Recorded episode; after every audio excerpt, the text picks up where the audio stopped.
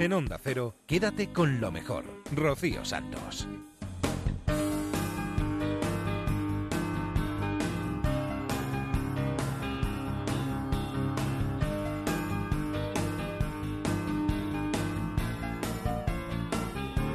Muy buenas noches a todos, bienvenidos a Quédate con lo mejor, el programa en resumen de Onda Cero, donde vamos a pasar un par de horas escuchando los mejores momentos que han pasado aquí en esta casa en los últimos días. La semana pasada teníamos un programa intenso hablando de la liberación de Ortega Lara y de Cosme del Clo y esta semana también tenemos un programa homenaje, un programa en el que vamos a repasar lo que sucedía 20 años atrás en un pueblo del País Vasco, concretamente en Hermua. Carlos Alsina hace un recorrido por el pasado de, este, de esta localidad, exactamente los días que transcurrieron desde el secuestro hasta el asesinato de Miguel Ángel Blanco a manos de ETA. Y así empezamos. Estamos en Hermoa, estoy ahora mismo en los soportales de, de la iglesia de Santiago. Hermoa, Vizcaya, País Vasco, España.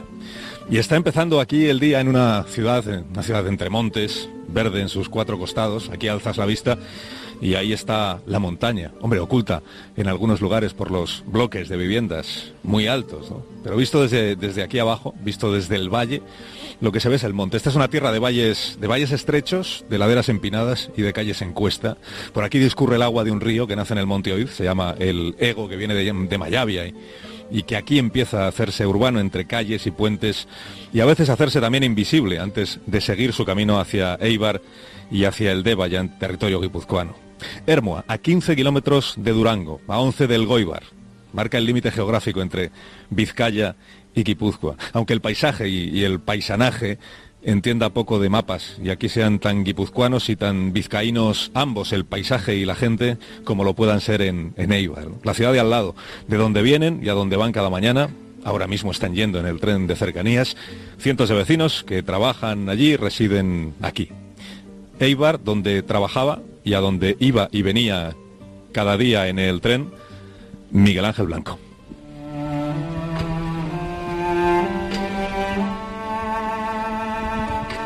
Claro, está empezando este día en el que van a cumplirse 20 años.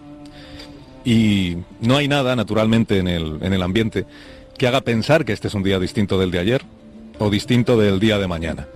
Es un día de julio del año 2017, es un lunes de ir a trabajar, anoche terminaron las fiestas del barrio de San Lorenzo y estamos empezando o esperando ya que empiecen los Santiagos, que son las fiestas patronales de esta ciudad. Este de hoy es un día corriente, es el aniversario a la vez del día más largo que ha vivido esta, esta ciudad. Aquel día de 1997 que duró 100 horas. Usted sabe que los días acostumbran a durar 24, pero aquí hace 20 años se fusionaron una noche de jueves con un viernes completo, con un sábado, con un domingo y con medio lunes, sin que la puesta del sol separara un día del siguiente, sin que el amanecer sirviera para otra cosa que para poder apagar las velas y seguir manifestándose a plena luz y a pulmón lleno. 100 horas de vida, encarando, llorando y repudiando la muerte. Hace 20 años, el día debió de comenzar, pues como está comenzando este, con los hábitos cotidianos de una ciudad de 15.000 habitantes, con los portales abiertos, con el sonido del tren, con el motor de los coches, con los comercios que van abriendo sus puertas. Aunque aquí las cosas, hace 20 años, bien lo sabemos todos, fueran tan diferentes a las cosas de hoy, cuando todavía estaba aquí presente un elemento que lo marcaba todo, que se llamaba el terrorismo, todos los días y todas las horas. Una banda terrorista en activo y una parte de la sociedad que la sostenía y que la alimentaba. Bueno, lo que esta mañana les proponemos desde ahora y hasta las 10 es un programa de radio un poco diferente al que compartimos cada día, porque hoy simplemente les propongo que nos acompañen, que nos acompañen por las calles de Hermoa, que recorramos la villa al encuentro de quienes viven aquí, de quienes vivían hace 20 años y de quienes han llegado luego o de quienes han nacido luego.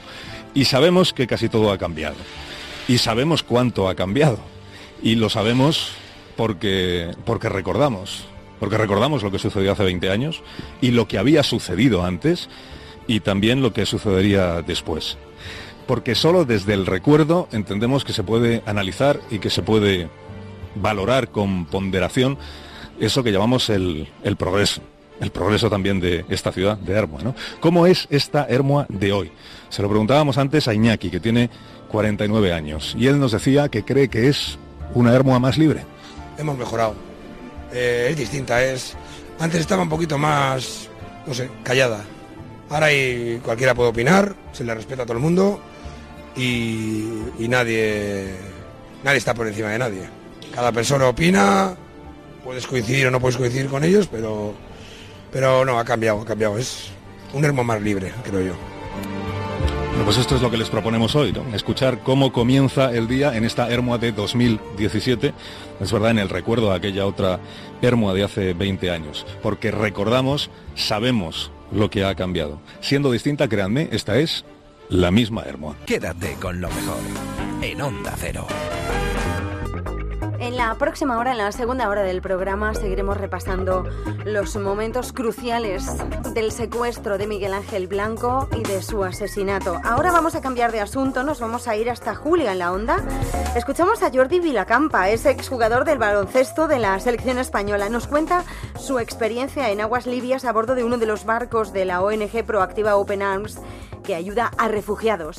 Desde que volvió hace unas semanas tras una experiencia en alta mar frente a las costas de Libia, teníamos una conversación pendiente con Jordi Villacampa. Ya saben ustedes que es el extraordinario jugador de baloncesto del Juventud de Badalona y de la selección española y expresidente del club de su vida. Ahora, después de dos semanas como voluntario trabajando codo a codo con los socorristas de Proactiva Open Arms, eh, Jordi Villacampa ha vuelto y nos puede contar qué ha sido y cómo ha sido su experiencia. Jordi Villacampa, buenas tardes. ¿Qué tal? Buenas tardes. ¿Una experiencia de las que te cambia la vida? Uh, sí, bueno, es, espero que no me la cambie mucho la vida, sí, sí mi, mis valores, eh, sobre todo espero que me cambien mis valores y que me y, y, y, para bien, para poder valorar mucho más lo que tenemos, eh, de la suerte que hemos tenido de nacer en este lado del mundo y por lo menos de tener dignidad como personas humanas. Dos semanas has estado mm, trabajando en, en, el barco, en el, en el Golfo Asurro, que es así como se llama el barco de Proactiva. Sí, eh, he estado dos semanas en, el, en, aguas del Mediterráneo Central, eh, cerca de aguas libias, a más de 12 millas de estas, de, las aguas de, tierra libia, digamos, que es allí donde, donde salen a la mar, pues los, la gente que, que se acostumbra a ser subsaharianos, básicamente, de Nigeria, de Ghana, de Costa de Marfil, de Eritrea, eh, a causa de la guerra, de la hambruna, de Boko Haram, pues, pues huyen hacia, hacia arriba con desespero, cruzan el Sáhara, llegan a Libia, que es un punto sin retorno, ya un, un, país que no hay que no hay control, que no hay gobierno, que se imponen las mafias y los tráficos de personas, y de ahí huyen ya desesperados hacia, hacia arriba. Y luego aquí está el problema que están, perdón, ¿eh? cuatro frikis allí recogiendo recogiendo gente para que no se ahogue y el problema está en que, bueno, pues pues el problema está en que quieren ir a Europa y Europa no quiere que vengan porque tampoco cabemos todos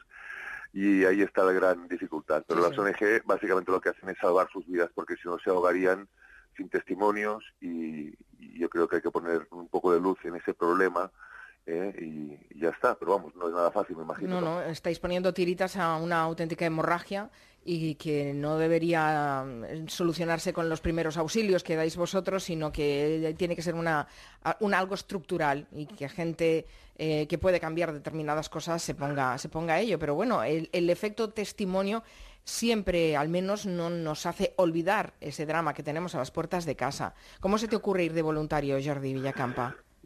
Bueno, mira, el mundo del deporte da muchas cosas, entre ellos da valores. Y nosotros somos un club que intentamos pues eh, esos valores, sobre todo desde el fomento de la cantera con los niños y también devolver a la sociedad a través del club lo que la sociedad nos da a nosotros y esos valores. Entonces vi, vi unas imágenes hace como cosa de un año y medio así en, en Lesbos, cuando había tráfico de gente, bueno, que se te, salía de Turquía hacia Grecia, la foto de un niño muerto en una playa y eso, bueno, no es que allí me despertara, pero allí ya fue la gota un poco que, que, que el vaso y, me puse en contacto con, con una ONG que es de Badalona y que sé que, que su fundador es Oscar Camps, que estuvo allí en Lesbos, y estoy hablando con él y saber de qué manera te podemos ayudar desde el club.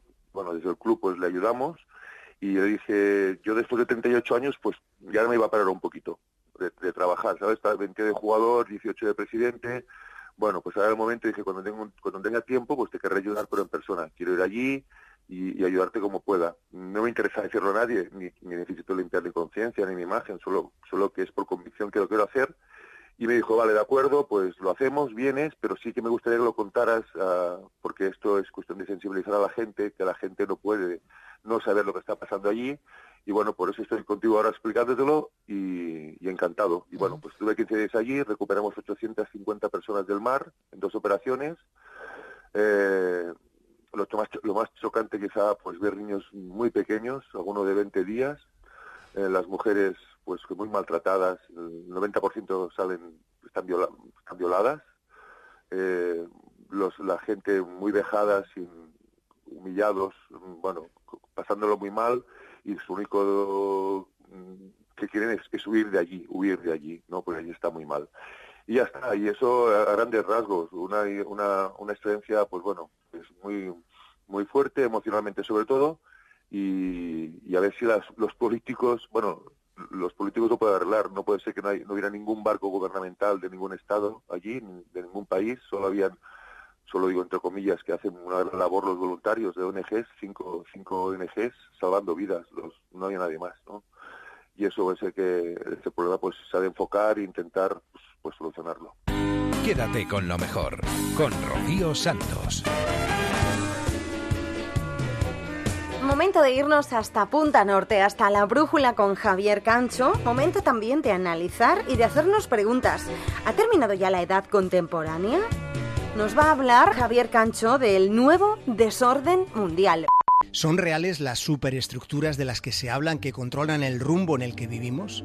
Ya explicamos por aquí, por ejemplo, que Facebook no es una red social, no lo es, es una corporación que aglutina datos, que son nuestros datos. De momento lo que parece un hecho es que el cambio al, al que estamos asistiendo es cultural, es social, es político y quién sabe quién lo sabe si incluso ese cambio llegará mucho más allá.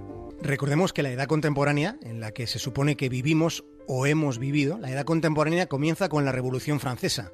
Aquel fue un periodo de 20 años a finales del siglo XVIII. Por entonces se terminaba el antiguo régimen. Pero hoy en nuestros días hay, hay algo que, que esté empezando. Sobre lo que está ocurriendo en los primeros 20 años del tercer milenio, hay reflexiones, digamos, contundentes. La reconocida historiadora estadounidense Anne Applebaum decía en una entrevista en el semanario alemán Der Spiegel, advertía de que el orden mundial que hemos conocido desde el final de la Guerra Fría ha sido radicalmente transformado. Applebaum está convencida de que ya estamos en otra fase. Otra opinión en esta línea la planteaba hace poco tiempo un político que fue ministro de Exteriores de Alemania, Joschka Fischer. Decía que se acerca el fin de Occidente tal y como lo conocemos. No se trata de que nosotros aquí tengamos especial interés en generar incertidumbre. La incertidumbre suele estar ya generada cuando nos ocupamos de ella. Pero fíjense en lo que escribía un profesional de la desestabilización como fue durante tanto tiempo Henry Kissinger, ya saben, el poderosísimo jefe de la diplomacia armada de Estados Unidos durante un montón de años. Hace no mucho, en 2014, Kissinger, en su libro World Order, Orden Mundial, nos recordaba algo que por otra parte pues es lógico. Decía que los periodos más conflictivos ocurren cuando el orden internacional se mueve de un sistema a otro sistema. Kissinger consideraba en 2014 que viene un periodo conflictivo. We will face challenges. We will confront hardships, but we will get the job done.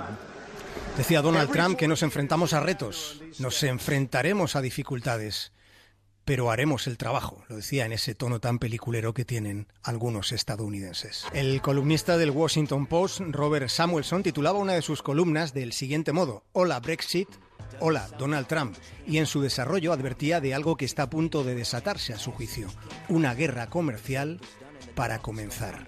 China y Rusia han ido tomando posiciones. Rusia se ha aliado con Turquía, que es un país que está dentro de la OTAN. Europa sigue acumulando renglones torcidos en una década oscura. Trump y los que tiene detrás respaldan el Brexit. La alianza de los 70 años entre Europa y Estados Unidos pende de un hilo. En el último foro de Davos, el más ferviente defensor del libre mercado fue China. Igual no pensamos lo suficiente en que el gigante asiático lo gobierna un partido que se llama Partido Comunista de China. ¿Acaso albergamos alguna duda de que algo está cambiando y de que ese cambio es a lo bestia. A lo bestia y de lo más salvaje es lo que está ocurriendo en Oriente Medio. Ya en la década de los 30, y está escrito, en la década de los 30 en la Casa Blanca se dijo que quien tuviera el control de esa zona tendría influencia en todos los asuntos mundiales por las reservas energéticas. Acordémonos de la foto de, los, de las Azores, 16 de marzo de 2003. Todos sabemos, señorías, que Saddam Hussein tiene armas de destrucción masiva. Todos sabemos también que Saddam Hussein tiene armas químicas. Y vuelvo a decir una vez más que la vinculación entre terrorismo y armas de destrucción masiva no forma parte del terreno de la fantasía, sino que es una realidad.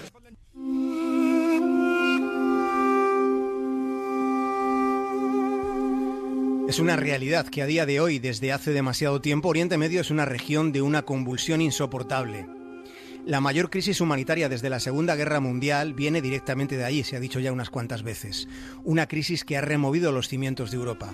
Mientras otros cimientos, los de la Alianza Transatlántica de Estados Unidos y Reino Unido, se tambalean, según el diagnóstico que se hace desde la propia BBC. Pensemos en algunos errores clamorosos de primeros ministros británicos, desde Tony Blair y las Azores, pasando por David Cameron y su gestión de la propuesta del Brexit, y llegando hasta la mismísima Theresa May y su mayoría mutante que pasó de creciente a menguante. Eso a un lado del Atlántico. Al otro lado, en Washington, el penúltimo director del FBI testifica en el Senado llamando mentiroso al presidente de su país, mientras dos fiscales generales denuncian al inquilino de la Casa Blanca por el dinero que sus empresas ingresan de otros estados. Ni los estadounidenses ni los británicos pueden alardear de ejemplaridad. ¿Han visto alguna vez a alguien hacerse un jaque a sí mismo? Pues el otro día vimos la culminación del jaque que Teresa May se hizo a su propio ombligo. ¿Qué demonios está pasando en el mundo? Ya destacamos en un capítulo anterior reciente aquí en Punta Norte cómo la canciller alemana Angela Merkel decía que los europeos debemos tomar las riendas de nuestro propio destino. Ha llegado la hora. Lo más fascinante de todo es que una afirmación de esta magnitud, de esta envergadura, una afirmación como esta, era proclamada por la supercanciller en una cervecería de Múnich, desde una taberna en Baviera y para el mundo. Es el desorden mundial. ¿Es el enemigo? ¿Ustedes podrían parar la guerra un momento? Que si pueden parar la guerra un momento.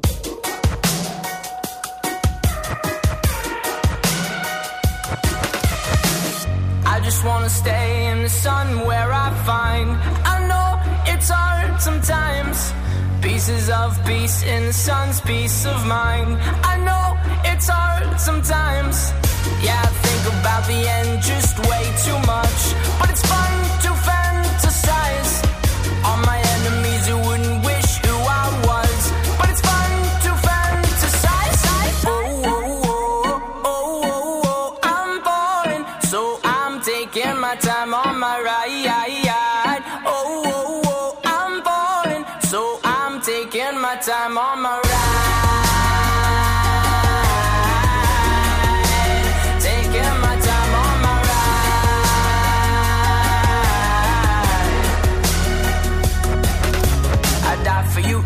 We have a list of people that we would take. A bullet for them, a bullet for you, a bullet for everybody in this room. But they don't seem to see many bullets coming through.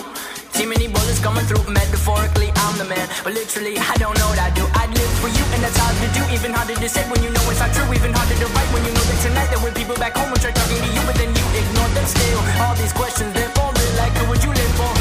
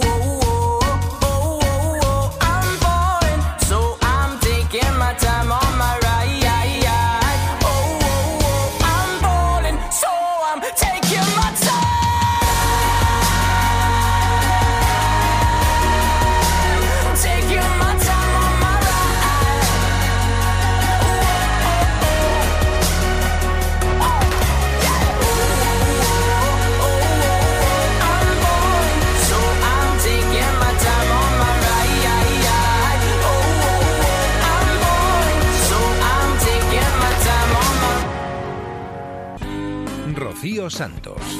Quédate con lo mejor.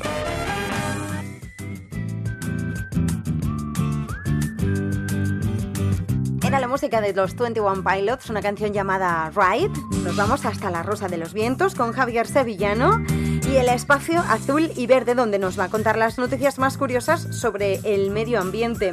Hace unos días nos hablaba del origen del ser humano. La cuna de la humanidad ahora se traslada a Marruecos. Todos somos marroquíes. Antes se cre- creíamos que éramos etíopes, pero no han descubierto un equipo de científicos del Instituto Max Planck han descubierto en un yacimiento eh, en el norte, en Marruecos concretamente, un yacimiento que se conoce desde 1960, no es que sea, sea nuevo, ¿no? Fue descubierto por unos mineros y se encontraron estas cavidades que eh, son del Paleolítico. En aquel momento los científicos de, de la década de, lo- de 1960 dataron los restos que hallaron entre eh, 40.000 y 160.000 años atrás respecto a, al- a 1960. Bueno, ahora han vuelto a datar eh, esos eh, restos arqueológicos que allí eh, encontraron y eh, han aplicado las últimas tecnologías, por supuesto, y entonces eh, han afinado un poco más y han llegado a retrasar la, la, eh, fecha de datación de estos eh, restos arqueológicos hasta en 300.000 años para atrás en nuestra en nuestra época. ¿Qué supone esto? Bueno, pues eh, supone que por sus características son los eh, origen el origen eh, más directo del actual Homo sapiens, ¿no? El Homo sapiens es una evolución del Homo heidelbergensis, que es digamos mm, el antecesor del, Homo sapiens, que también es- estaban encontrados localizados en África. Lo que no hay es una eh, unanimidad entre todos los científicos de si este, este hombre este, eh, que se ha hallado en Marruecos es realmente el Homo sapiens, el, el- hombre como tal moderno, por así decirlo, o es un Homo presapiens. ¿no? Los científicos no se ponen de acuerdo porque mm, eh, hay al- algunos de ellos, como por ejemplo la paleoantropóloga María Martinón Torres, que, que cree que no tiene todavía eh, las características que definen al ser humano eh, Eh, por ejemplo, eh, este, este eh, hombre hallado en, Marruecos tiene un, cráneo achatado, mientras que el hombre, el, Homo sapiens ya tiene un, cráneo más, más, más, más alto y con un abombamiento parietal del que también carece este hombre, homo que algunos antropólogos y paleontólogos han mm, clasificado mejor como presapiens, más que como, como sapiens. ¿no? Eh, lo que sí no ha variado es un poco que el origen de la diversidad genética eh, eh, mm, que da lugar a la especie actual eh, sí está fechada mm, parece con bastante exactitud y ahí no hay tantas eh, divergencias entre los, los expertos, está datado esta, esta variedad genética en 200.000 años eh, atrás. Pero es un, es un dato importante porque hasta ahora mm, se creíamos o, no había duda entre, entre los expertos que el, el sapiens eh, estaba localizado en Etiopía. Este, este nuevo presapiens, vamos a llamarlo un poco así para darle mayor eh, genera- eh, eh, todavía le faltan completar los estudios con las nuevas técnicas, aunque ya Y cuando se completen aparecerán otros restos pa- eh, en- que en seguramente... otro lado, Hay que decir de, de momento. de África no se mueve. La, la historia es que seguramente está en África el origen de la especie humana, aunque cada vez eh, se encuentran en más sitios eh, diferentes eh, especies que pueden tener mucho que ver con nosotros que somos Homo sapiens. Por un lado está el comienzo de nosotros a nivel eh, genético en unos 100.000, 200.000 años, en, África, en el África subsahariana. Después, hace unos eh, 40.000, 50.000 años, se produjo la dispersión por todo el mundo del Homo sapiens, es decir, de nosotros, pero ¿cuándo tuvimos el origen? Por un lado están los Homo erectus, los Homo habilis, que son prehumanos. eh, Prehumanos, exacto. eh, y luego existe un estadio intermedio que serían estos de los que nos estás el hablando, de los Exacto. presapiens, que que serían de hace medio millón de Medio, años aproximadamente. 300 Eh, y 500 mil años. Vamos, atrás, el árbol genealógico humano es cualquier cosa menos un arbusto, ¿eh? Pues sí. Porque eh, tiene muchísimas ramas, eh, muchas eh, ramificaciones, muchas eh, posibles interpretaciones. los científicos, los expertos, los paleoantropólogos no se ponen del todo de acuerdo porque hay pocos restos, pero cada uno apunta en una dirección diferente. Es, Y cada eh, por un lado, fascinante y por otro, eh, agobiante, ¿no? Pero sí, porque mm, seguimos sin saber mm, de dónde y en qué momento damos origen a esta especie que Y seguimos estamos sin- acabando con muchas cosas. Y seguimos sin saber si nosotros somos presapiens o no somos sapiens. Pues hay muchos que nos tendríamos, que, Eso es- escane- eh, tendríamos que escanear Lo mucho. que está claro, es que no se hacían ascos en unas especies a otras, porque luego se empieza ahí a investigar el ADN y resulta que estamos todos mezclados. Quédate con lo mejor en Onda Cero. Hace unos días recibíamos en los estudios centrales de Onda Cero, en más de uno, a Sonsoles Ónega. Ha ganado el premio Fernando Lara gracias a la nueva novela que ha publicado que se llama Después del amor. Después del amor es una novela que describe básicamente una historia de amor ambientada en la convulsa España de los años 30. Eh, La protagonista de tu novela, Carmen Trilla, casada y con tres hijos, se enamora de un militar, también casado, una persona muy importante, ahora hablaremos de él. Mm. Personajes históricos, personajes reales, a los que tú llegas, ¿cómo? Em, Porque por no es una historia conocida la de Carmen. No, no lo es. Yo creo que es una de esas historias de la trastienda de la historia con mayúsculas. Esas historias que están ahí, que no, que no se han contado en las biografías oficiales precisamente, eh, en parte por imposición social, por prejuicios y por un montón de circunstancias que, que allá sabrán porque nos han contado, ¿no? Pero yo llego por las hijas de Carmen. Las hijas de la protagonista tenían quizá una necesidad vital de contar la historia de su madre o sencillamente de vomitarla delante de quien no les iba a juzgar, que en ese caso soy yo, porque no las conocía. Y a mí me pareció maravillosa desde el primer momento, porque el amor sobrevolaba todo. Ya sé que eh, puede sonar a topicazo, pero es que era así, era el amor entre amantes, el amor entre hijos, el amor entre hermanos, eh, el amor que queda después del amor en esas dos señoras que ahora tienen 87 años y que y que están vivas para contarlo y que lo recuerdan con un inmenso amor. Y yo me puse tanto en la piel de ellas, cómo hubiera gestionado yo la ausencia de una madre, como en el papel de la madre, ahora que lo soy, hubiera hecho lo mismo que Carmen. Bueno, pues todas esas preguntas que a mí me atosigaron el día que las escuché por primera vez, ahora se han convertido en un libro y lo único que espero es que el lector se haga esas mismas preguntas. Hay mucho amor, pero no hay ñoñería. Eh, y lo hay tam- me- me- ¿Puedo leer la dedicatoria que me hiciste, aunque es Puedes, privada? Puedes. Eh, querido Juanra, qué emoción. Aquí tienes esta historia cargada de amor. Con todo mi cariño, son solos junio eh, del 17. A mí me parece una dedicatoria amorosa. Eh, no solamente que le, le- le entregas a alguien pues por quien puedes tener cierto aprecio o hasta cariño, como es un servidor, sino porque aquí has, has puesto mucho. Qué emoción. La emoción es tener este, Sí. esta novela eh, llena de amor y contando una historia preciosa. Sí, porque mm, la emoción contiene también un montón de sentimientos, desde el miedo, desde el vértigo, desde el acercarte al precipicio por tratar y manejar y manosear personajes reales, personajes de la historia, por situarlos en sus escenarios con el miedo a equivocarte, por el poner palabras a, a esa madre que tiene sus hijas aún vivas para leerlo. Am, por todas esas cosas este libro contiene todas las emociones, ¿no? Eh, probablemente una colección de sentimientos universales que no entienden de época, aunque es verdad que esta novela la tiene, ¿no? Y todo eso me condujo, me condujo a escribir y ahora que toco la tapa dura digo, madre mía, Hace qué ilusión, emoción. Hace ilusión, aunque lleves ya cinco, hace ilusión ver esto así, ¿no? Me hace una ilusión bárbara. Esta es sin duda, probablemente, a ver, a todos los hijos los quieres, claro, ¿no? y está, pues, eh, pero, pero es la, la más, probablemente la más madura, la más ambiciosa y la que más miedo me, me ha dado escribir por todas esas responsabilidades de las que hablaba. ¿La han leído las hijas de Carmen? La han leído. Eso es lo que iba a preguntar yo, porque claro, esto, yo ¿Qué, que- y qué- qué- qué te han dicho? A ver, me, me produce pudor contároslo No, pues porque- ninguno, pero si te lo pregunto tú respondes a la pregunta. Pues yo te voy a- la cualquier periodista. La han leído dos veces, dos veces. ¿Y sabes lo que más me gusta? Que me dicen, hemos vuelto a Roselló 253, donde todo empezó y donde todo acabó. Entonces, eh, pienso que han hecho suyo el relato. Y, y- y le han vuelto a dar la mano a su madre, y han vuelto a sufrir con ella, y han vuelto a estar con su hermano el nene, y han mirado a los ojos de ese amante que conocieron. Y también han sentido a ese padre duro, un hombre de la época, sin duda, ¿no? Exigente, inexpresivo en muchas, en muchas eh, facetas. Y, y solo por eso, a mí, pues ya me ha merecido la pena, ¿no?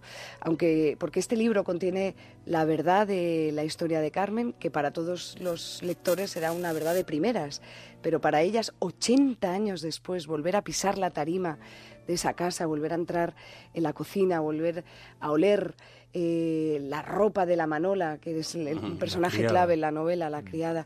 Claro, todo eso, pues en fin, yo digo, pues nada, apaga y vámonos. Quédate con lo mejor, con Rocío Santos.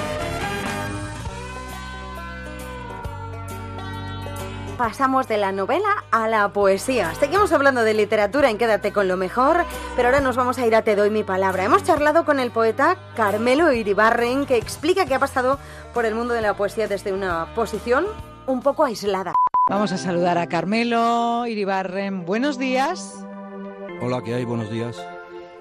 ¿Qué tal? ¿Cómo está por ahí el tiempo en San Sebastián? Bueno, pues está como, como aparece en mis poemas, está lloviendo, parece, in- Está parece lloviendo. invierno. Sí, en, much- en muchos de sus eh, poemas eh, Carmelo llueve. Porque le gusta la lluvia, porque es poética, porque... Bueno, eh, porque es una, es una constante aquí, la lluvia es algo, es casi una presencia más en, en la vida diaria. Y yo creo que en mi caso es que eh, a mí la lluvia, el tiempo en general es una constante porque a mí me... Yo fui muy consciente de ello desde niño, como creo que muchos de mi generación. Yo creo que porque pasábamos mucho tiempo en la calle y entonces, eh, entonces hacía frío, llovía y era, y era algo de lo que uno se daba cuenta. Y, y seguramente también, además de todo esto, porque en efecto tiene un tirón lírico importante, claro. Mm, la lluvia, sí. La lluvia mm, mucho más que, que el calor, ¿verdad? Es que el calor en un poema, uf, no sé. Bueno, La eh, lluvia mm, parece más poética. Sí, yo creo, yo, bueno, yo, yo tengo más relación con la lluvia que con el, el calor. Parece que es más, es, eh, tiene un punto más superficial. Sí. Eh, eh, no sé, no tendrá por qué ser así. Parece más para, para, para vivirlo que para recordarlo, quizá, ¿no? Em, sí, no sé, es más vulgar el calor además. Em, la sensación, por ejemplo, dice, a ver si me ayuda con la música de fondo, Nacho, la sensación de que has perdido tus mejores años, haciendo cola en la ventanilla equivocada, a veces se hace esperar, pero siempre termina apareciendo. Suele hacerlo especialmente las tardes de los domingos de invierno, mientras miras la lluvia en la ventana o en los espejos de las barras de los bares a punto de cerrar o en, o en los de los ascensores de la madrugada, bajo esa luz amarillenta, fría. Si estás ya en la edad difícil, esa que marca el fin de las opciones, cuando aparezca dale un poco de conversación. Dile que sí, que ella gana y luego sigue con tu vida. ¿En qué edad está Carmelo Iribarren? Bueno, yo creo que todavía no, no llegado a esa, a esa edad difícil. o quiero pensar que es así. Estoy en la edad... La verdad. Estoy acercándome a la edad difícil, pero, pero sin, sin prisa. Sin prisa. Bueno, usted mm, ha tenido ed- edades o épocas difíciles, ¿no? Bueno, eh, sí. Bueno, mi vida ha sido un poco complicada a veces, pero Mm. tampoco creo que más que la de mucha otra gente que, eh, pues de mi generación, por, por, Mm. por ceñirme a lo que más conozco. Mm. O sea, que tampoco creo yo que... Lo que pasa es que quizá yo lo he contado, entonces parece... Se sublima siempre un poco todo, y pero... Pero bueno, aquí estoy, ¿no?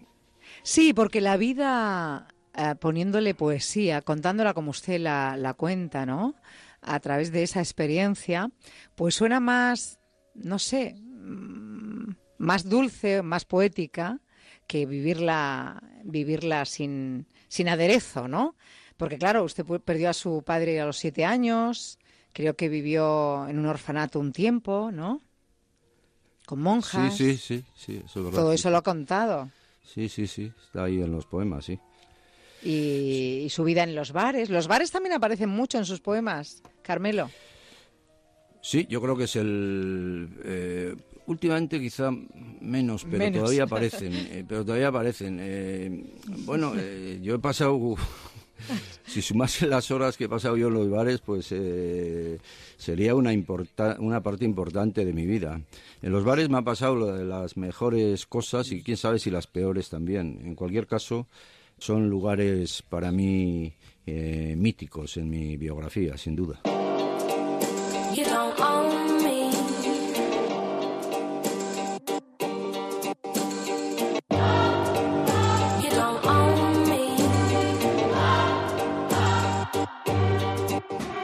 Let's go. But I'm Gerald, and I can always have just what I want. She's the baddest, I would love to flaunt. Take her shopping, you know Eve Saint Laurent. But nope, she ain't with it though. All because she got her own dough. Boss, boss, if you don't know, she could never ever be a broke. You don't own me. I'm not just one of your many toys. You don't own me. Don't say I can't go with other boys.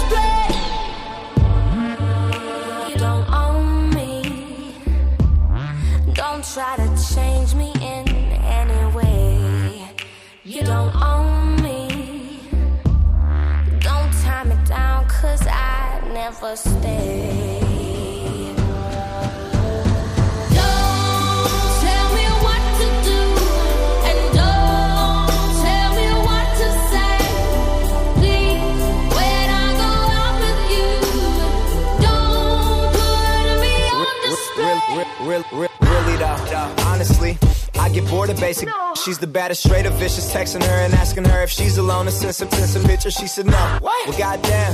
She said come over and see it for yourself. Never asking for your help. Independent woman, she ain't for the show. No, she's the one. Smoke with her until the. Don't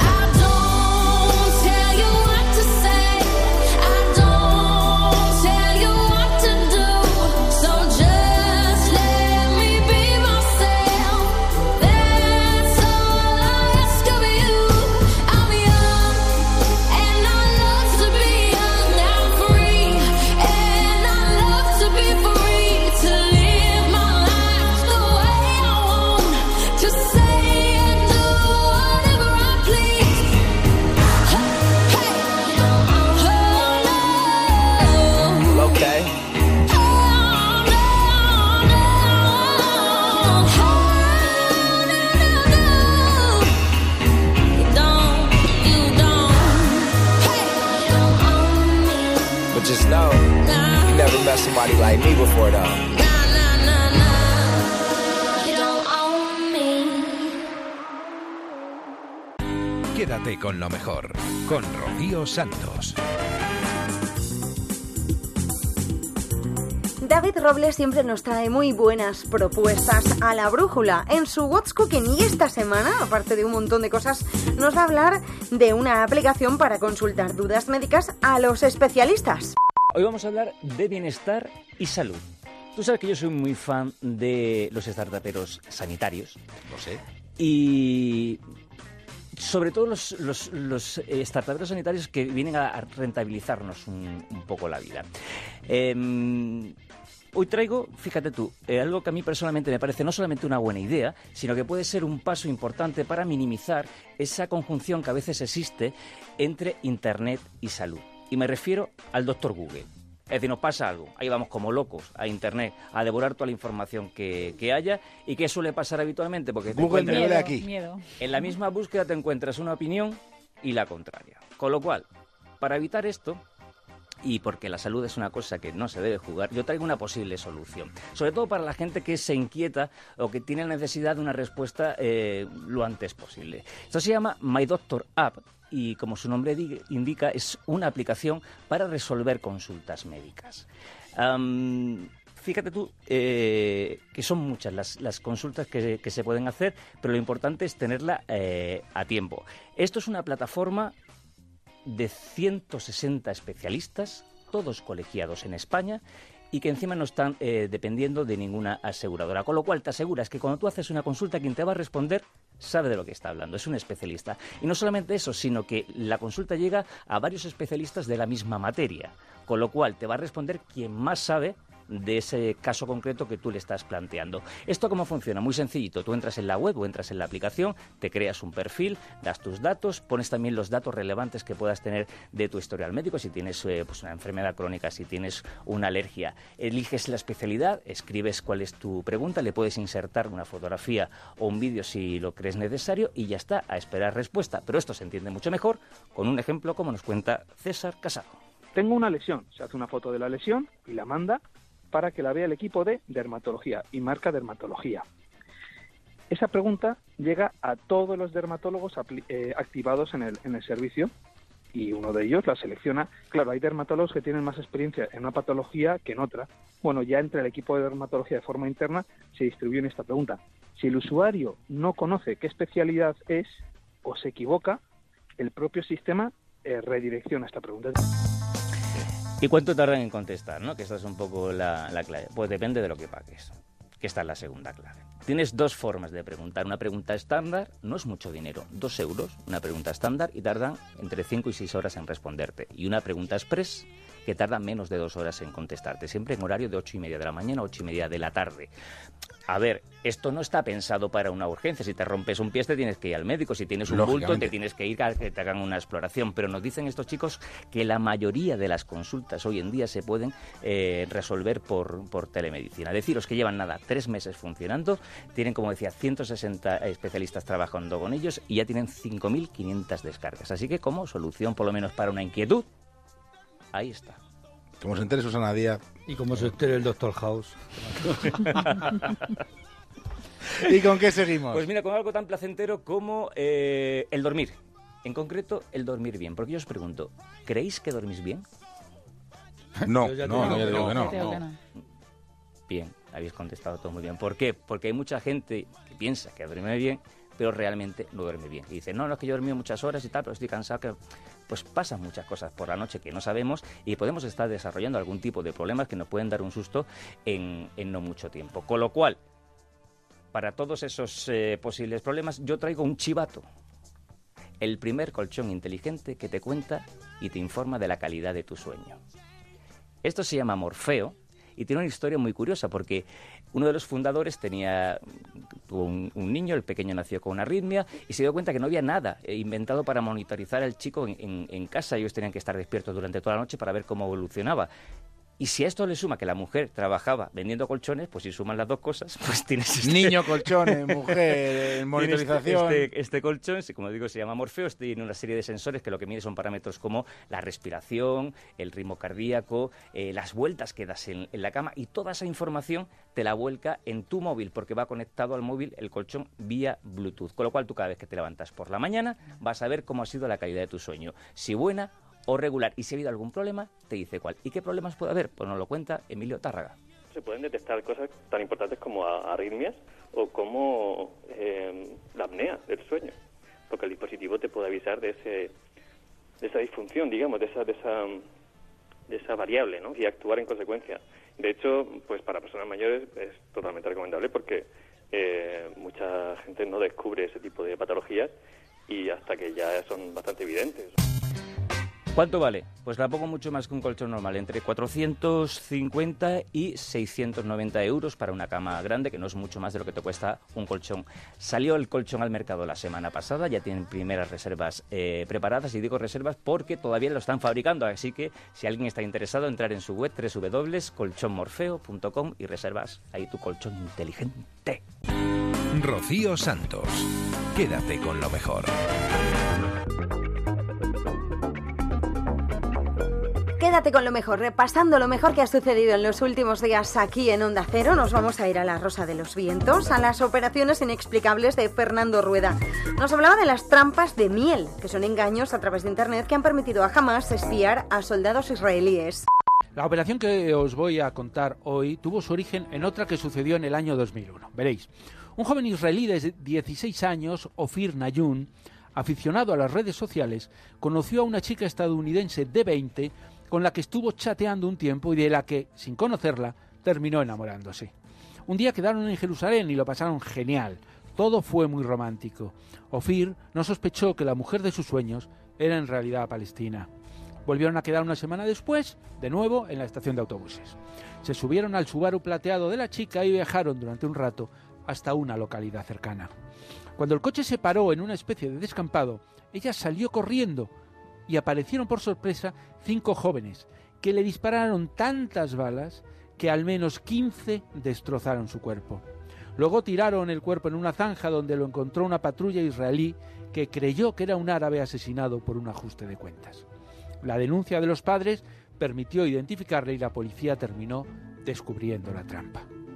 El engaño por Internet es una treta que utilizan todos los servicios de inteligencia del mundo.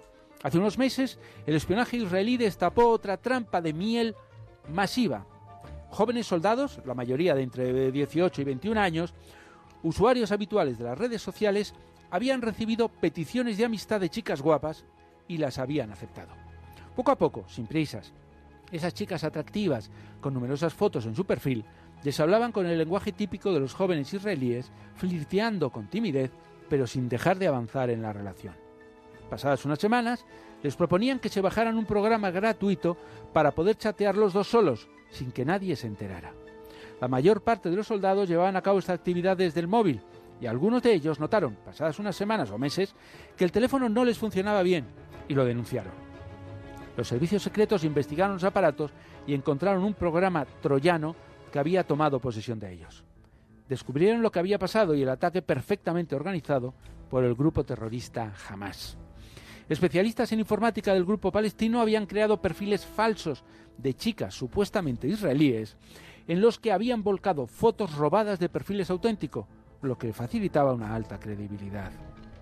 Los hackers, desde algún cuarto tranquilo, se hacían pasar por chicas interesadas en los soldados, con los que iban intimando hasta que les animaban a bajarse el programa creado por ellos, que incluía el troyano. Una vez que habían charlado un rato, el virus transfería jamás los datos personales del soldado, sus contactos, imágenes, ubicación física y consignas militares. La operación había sido un éxito y el servicio secreto israelí decidió hacerlo público para alertar a sus tropas y para demostrar que habían tapado el agujero y que una tecnología y que su tecnología era mucho más poderosa que la de los palestinos. Un hecho del que nadie tiene dudas, pero hasta los más avezados tecnológicamente tienen agujeros. Quédate con lo mejor en Onda Cero. Mes empieza el Campeonato del Mundo de Atletismo y en el Transistor hemos hablado con dos superatletas, no solo por sus logros deportivos, también por sus logros académicos. Ahora encontramos deportistas que tienen muchísimo mérito. Hoy te voy a presentar a dos. Además, las dos son chicas, las dos son atletas, ambas tienen una carrera universitaria y las dos han conseguido plaza en la selección española que va a ir al Mundial de Atletismo de Londres, que como tú has dicho es dentro de un mes. Apunta, Ana Lozano tiene 26 años, es de Guadalajara, es bióloga, tiene un máster, ha estudiado en Holanda, en Alemania y en Francia, además de España. Habla cinco idiomas.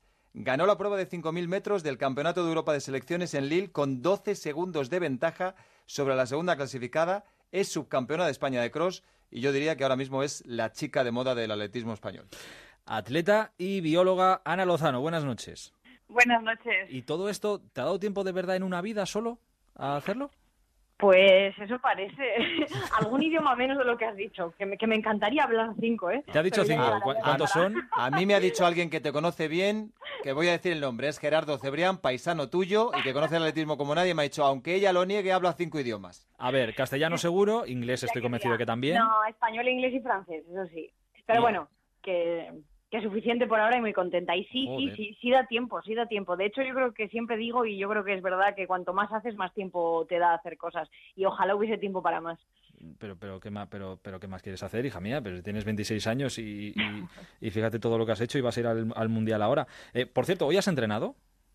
Sí, sí, sí, acabo de entrenar, de hecho. Acabo de terminar casi. ¿Cuánta, joder, fíjate. Ah, bueno, claro, por el calor entrenáis muy, muy tarde. Eh, ¿Y cuántas, cuántas horas le has echado hoy? Pues bueno, yo ahora mismo no estoy doblando, así que hoy han sido pues dos, dos horas y algo de, de entrenamiento. Han sido series, así que ha sido más la dureza in- de intensidad que de duración. Correcto. Que no está, que no está nada mal. Oye, bióloga, eh, ¿ejerces o no ejerces?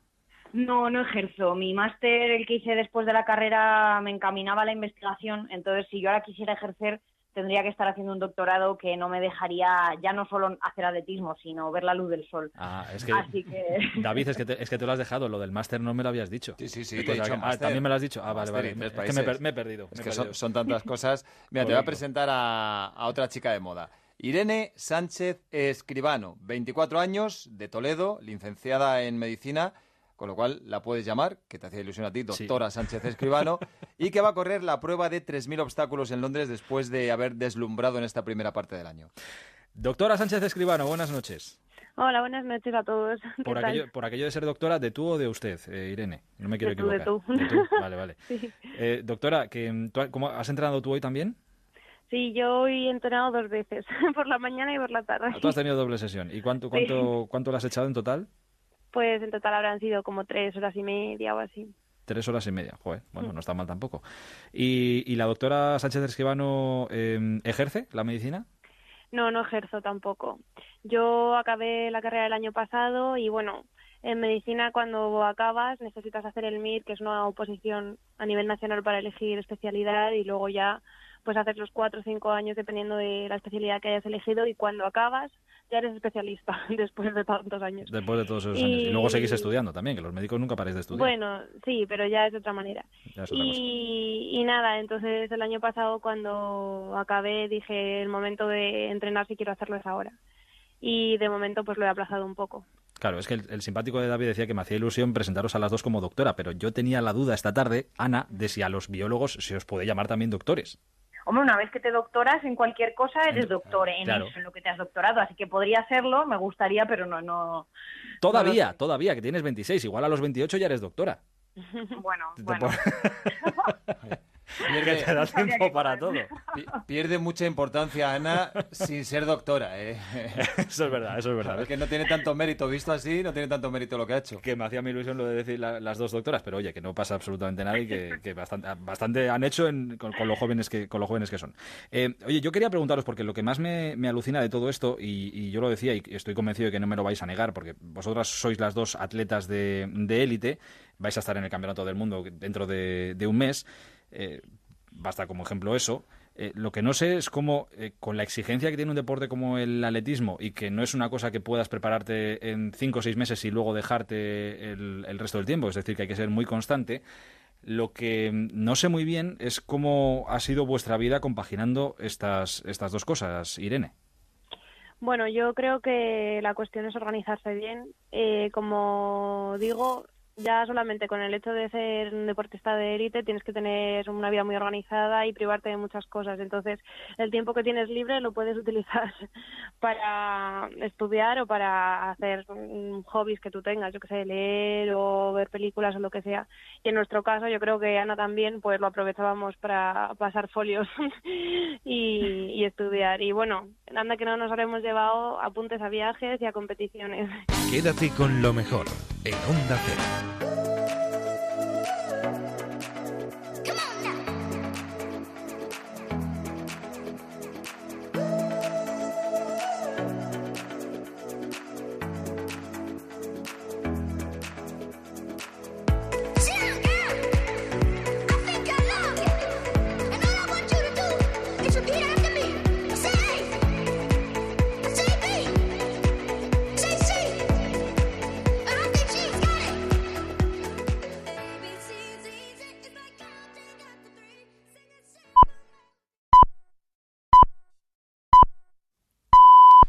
Son las 5, las 4 en Canarias.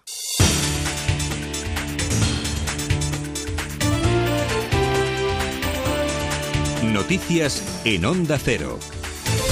Muy buenas noches, es 15 de julio y estamos en la segunda oleada de la operación salida del verano. La precaución una vez más en las carreteras debe ser prioridad de los conductores que se incorporan a las vacaciones o bien regresan de las mismas. Además no son buenos los datos que hemos eh, conocido de la DGT, cuyo balance definitivo arroja un incremento de fallecidos el año pasado. En total, 1.810 personas perdieron la vida en accidentes de tráfico. Pablo Landaluce. Cinco fallecidos en accidentes de tráfico por cada día del año pasado. La mortalidad repuntó un 7%, sobre todo por el aumento de las víctimas en vías urbanas, que subieron un 18%. Hay varios factores que lo explican. La DGT apunta que hay más vehículos, un 2,2% más, más conductores y que se produjeron más desplazamientos de largo recorrido, 18.600.000 trayectos más, hasta alcanzar los 392 millones. Pero además hay que fijarse en los llamados colectivos vulnerables. Hay más muertes de ciclistas, motoristas y peatones. La Asociación de Lesionados Medulares ASLEME entiende que todos somos responsables de estas cifras y se fija especialmente en la gestión que están haciendo los ayuntamientos. En las ciudades es donde el límite máximo es 50 y no debería matarse a nadie a esa velocidad. Y si se ha puesto esa velocidad es justamente para que si yo atropello a un peatón o a un ciclista, esa persona no fallezca. Y si a pesar de todo fallece gente en las ciudades, es que alguien desde luego va a más de 50 y hay choque entre un más vulnerable con otro que no lo es. En un comunicado, el director de tráfico, Gregorio Serrano, admite que no son las cifras que les hubiera gustado comunicar y dice que están trabajando especialmente con los ayuntamientos para reducir el número de víctimas. En la crónica política, blindaje secesionista del gobierno de la Generalitat, cuyo presidente Carles Puigdemont cede ante su vicepresidente Oriol Junqueras y releva hasta cuatro cargos en su gabinete poco comprometidos con la consulta del 1 de octubre e incluye afines a su hoja de ruta. Lo hace, además, en carteras clave como Presidencia Interior y Enseñanza. Ninguno de los consejeros salientes es de Esquerra, ni tampoco tiene en sus filas Esquerra querellados por este desafío, lo que eleva el malestar en la antigua convergencia, a pesar de que Puigdemont eluda verbalizarlo. Cap ni un dubte sobre el que li convé fer en aquest país. Ni una sola duda sobre lo que le conviene hacer a este país, ni una sola duda ni vacilación en ningún consejero sobre que este país tiene que decidir el 1 de octubre en referéndum qué quiere ser, porque así me lo han expresado y así han actuado también. Del exterior se cumple un año del golpe de Estado fallido en Turquía, donde murieron 249 personas, una efeméride que el gobierno de Tayyip Erdogan va a conmemorar con varios actos en todo el país. Corresponsal Andrés Mourenza. Las celebraciones culminarán hoy con grandes fastos en Ankara, en donde el presidente Erdogan se dirigirá a la nación, y en Estambul, donde se prevé una marcha multitudinaria de seguidores del polémico mandatario islamista. Pero el triunfo de la democracia sobre el golpismo no lo celebra toda Turquía. La oposición acusa al gobierno de ocultar pruebas sobre lo que realmente sucedió esa noche del golpe, pues cree que Erdogan conocía de antemano el complot y permitió que éste prosperase para utilizarlo posteriormente como excusa. No en vano el traumático suceso ha sido utilizado por Erdogan para reforzar sus poderes y extender la represión. Más de 50.000 personas han sido arrestadas y cerca de 150.000 empleados han sido purgados de la administración pública. A esta hora no ha trascendido la identidad aún ni la motivación del autor del apuñalamiento múltiple en la playa egipcia de Hurghada. El asaltante era detenido e interrogado después de asesinar a dos turistas alemanas y herir a otras cuatro personas. Las autoridades no descartan ninguna hipótesis sobre una acción que es similar a la que tuvo lugar en un hotel en el mismo complejo turístico el año pasado, donde dos terroristas simpatizantes del grupo yihadista Estado Islámico acuchillaron a tres turistas, dos austriacos y un sueco. Y de forma gradual, y a partir de mañana Israel reabrirá la explanada de las mezquitas tras la muerte en un tiroteo de dos policías en un ataque en Jerusalén. Los tres presuntos atacantes palestinos fueron abatidos después. Y en eh, deportes, hoy en el circuito de Silverstone, Fórmula 1, Gran Premio de Gran Bretaña, el más rápido en la calificación a partir de las dos eh, va a ser, y fue en los libres ayer, Botas, Alonso va a salir noveno y Sainz un décimo. Y en el Mundial de Natación, sepan que la española Ona Carbonell ha conseguido el segundo mejor resultado en el preliminar de solo técnico. La final va a tener lugar este sábado a partir de las 11. Quedaron quintas en el dúo técnico. Más información en menos de una hora, cuando sean las 6, las 5 en Canarias. Y también, como saben, nos pueden seguir en nuestra página web ondacero.es. Síguenos por internet en ondacero.es.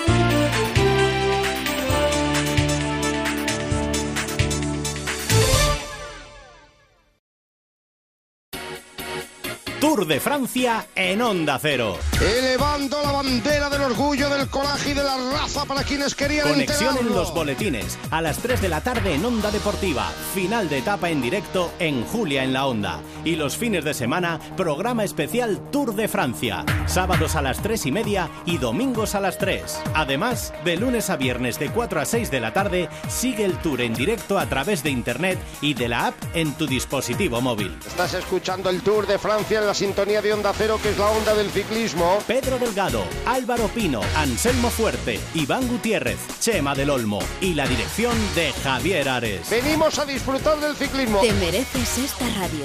Onda Cero, tu radio.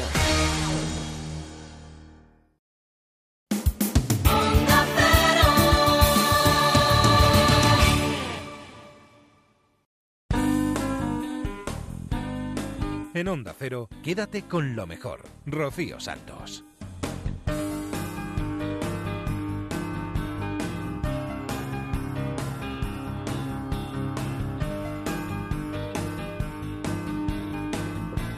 Aquí estamos de nuevo en la segunda hora del programa. Estamos repasando lo mejor que ha sucedido en Onda Cero en los últimos días y esta semana ha sido también una semana intensa, una semana de homenaje. Se cumplía el 20 aniversario del secuestro y posterior asesinato de Miguel Ángel Blanco a manos de ETA y hemos querido hacer un repaso por lo que pasaba en Hermoa los días previos y en los precisos momentos en los que sucedía todo. Nos vamos con Carlos Alsina.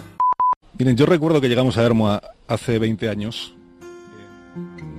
en un Golf de color rojo, que era el coche que yo tenía entonces, y con la unidad móvil de Onda Cero que venía detrás, y la unidad móvil tenía poca potencia porque se nos quedaba ahí en las, en las cuestas de la autopista. La memoria saben ustedes que es bastante caprichosa, ¿no? Y de vez en cuando te, te deja marcados estos. Este es el dato de la urgencia con, el que, con la que veníamos, ¿no? Veníamos de Bilbao que está a cuarenta y tantos kilómetros. Y veníamos pendientes de los carteles para no pasarnos la salida de Hermo, es la salida 75. Y veníamos con la radio puesta. Y en Onda Cero recuerdo que estábamos transmitiendo el Tour de Francia y que José Manuel Muñoz paró la narración porque los servicios informativos pedían paso. Perdonad un instante porque me parece que pide paso Javier Fernández Arribas de los servicios informativos. De momento, de momento las noticias son preocupantes. Aparece una persona herida en la Sarte que según la DIA, la Asociación de Ayuda en Carretera, podría ser Miguel Ángel Blanco. Al parecer tiene, tiene un, impacto de bala en la cabeza. Un hombre ha sido encontrado, según eh, la agencia Europa Press, 5 menos 10 de esta tarde en la localidad guipuzcoana de la Sarte, maniatado y con un disparo en la cabeza, aunque se desconoce si está muerto o herido, según ha informado la DIA. La voz entrecortada de Javier Fernández Arribas, el primer teletipo de agencia, un lugar, La Sarte, un joven, muy joven malherido, Miguel Ángel Blanco, un disparo en la cabeza que luego supimos que eran dos. Esos eran los primeros datos y la confusión de los primeros minutos. Y el primer testimonio que en aquellos años siempre lo ofrecía la Asociación Detente y Ayuda. No sabemos seguro todavía. No se sabe seguro si es Seguro él. todavía no sabemos si es él. Eh, las pistas coinciden, pero no sabemos si es él. ¿Estaba muerto? No, estaba todavía vivo. ¿Y alguna herida? Eh, un tiro en la cabeza, maniatado, con pantalón vaquero y camisas de color salmón. Yo recuerdo que íbamos llegando a Hermoa queriendo escuchar que los testigos tal vez habían malinterpretado la gravedad de aquella herida y que los médicos podrían salvar a Miguel Ángel. Apurando los kilómetros de carretera, mientras Óscar Vázquez y Alma Fernández mantenían viva la información en nuestra radio. Tenemos novedades importantes. Alma, buenas tardes. Ahora mismo nos acaban de confirmar que Miguel Ángel Blanco Garrido está vivo, pero ojo, atención, porque está en estado de coma. Tiene una bala dentro de la cabeza. Hay que decir que está vivo, por lo tanto, pero eso sí, confirmar que está en estado de coma, como nos acaba de decir un portavoz de la residencia Nuestra Señora de Arázazú. A San Sebastián se habían llevado a Miguel Ángel y hacia San Sebastián salía de urgencia su familia desde aquí 70 kilómetros, 60 kilómetros en coche, desde su casa de Armoa hasta la unidad de cuidados intensivos.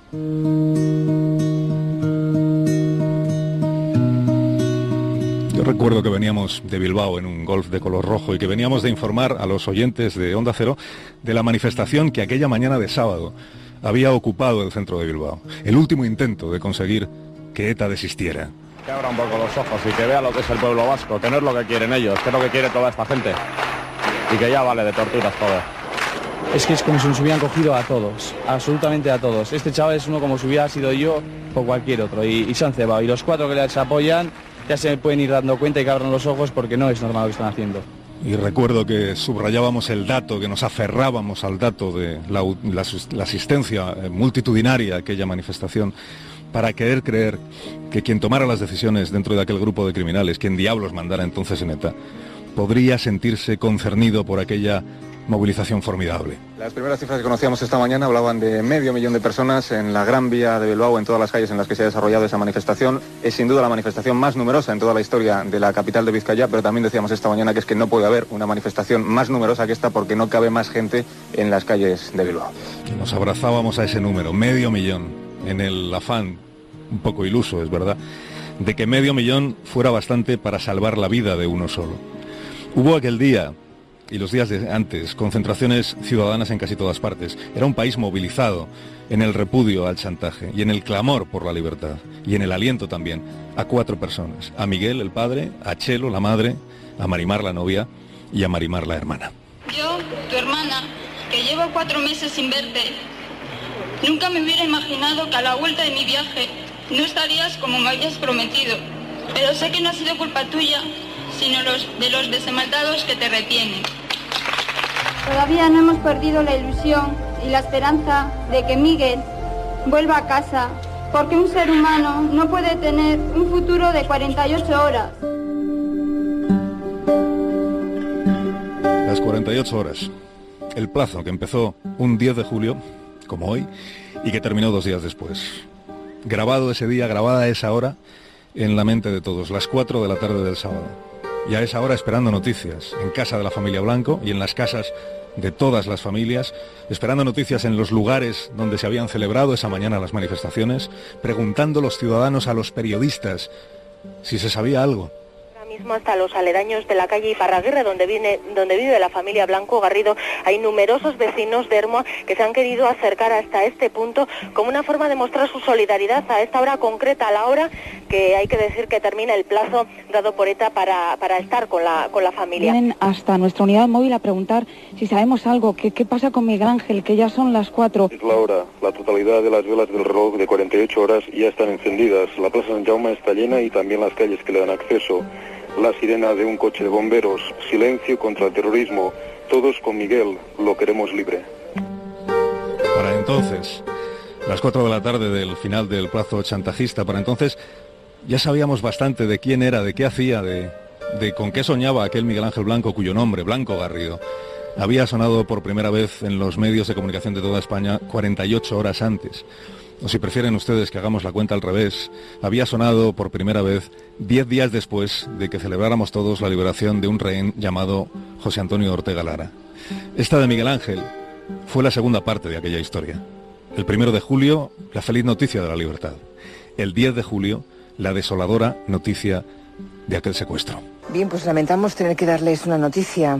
Cuando el país se recuperaba del impacto causado por la visión de, un fulo ataúd en el que estuvo Ortega Lara durante 532 días, me temo Fátima Iglesias, buenas tardes. Hola, buenas tardes, Julián. La banda terrorista ETA acaba de atribuirse la autoría de un nuevo secuestro. Lo ha hecho a través de las páginas del diario Eguín y el secuestrado es Miguel Ángel Blanco, que es concejal del Partido Popular en la localidad vizcaína de Hermo. Parece que, según se desprende del breve comunicado que, publica Eguín... Yo recuerdo aquella tarde de radio en que Julia Otero interrumpió su programa para informar de que había un nuevo secuestro como el de Ortega Lara, pensamos entonces, como el de Ortega Lara, otro chantaje al Estado, pensamos entonces otra vez, le va a tocar a la Guardia Civil ponerse a investigar para dar con el zulo donde tengan secuestrado a este joven. Yo recuerdo la frase que pronunció cuando fue liberado Ortega Lara, el dirigente de HB Florena Huiz. Tan irritado al parecer por aquella liberación, o tan enterado de lo que había, aquella frase que decía, después de la borrachera policial llega la resaca. Fíjense, la recuerdo porque Concha García Campoy tuvo el acierto de subrayarla nada más empezar su brújula de aquel 10 de julio. Buenas tardes. Por desgracia no somos portadores de buenas noticias. Las amenazas a aquella resaca de la que hablaba HB se han confirmado. Miguel Ángel Blanco Garrido, concejal del Ayuntamiento de Hermua desde 1993, Hermo en Vizcaya, ha sido secuestrado por ETA. En llamada anónima al diario Egin se ha asegurado que de no producirse el agrupamiento de presos a las cárceles de Euskadi, le asesinarían en el plazo de 48 horas. Y ese plazo acaba el sábado a las 4 de la tarde. Miguel Ángel Blanco tiene 29 años, pertenece a las nuevas generaciones del Partido Popular. Así fuimos sabiendo de aquel joven, de su edad, de su lugar de trabajo, de su familia de origen gallego, cuando ya los minutos habían empezado a descontar. E iríamos sabiendo más de él a medida que pasaran las horas. Iríamos sabiendo de su afición por la música, del grupo en el que él tocaba la batería, de su novia, de su carácter nervioso, del coche que acababa de comprarse y que todavía no le habían entregado, del viaje que hacía cada día en el tren hasta Eibar, por la mañana, de regreso a casa para comer y por la tarde vuelta a marchar. Y cuanto más íbamos sabiendo de él, menos tiempo quedaba para encontrarlo vivo.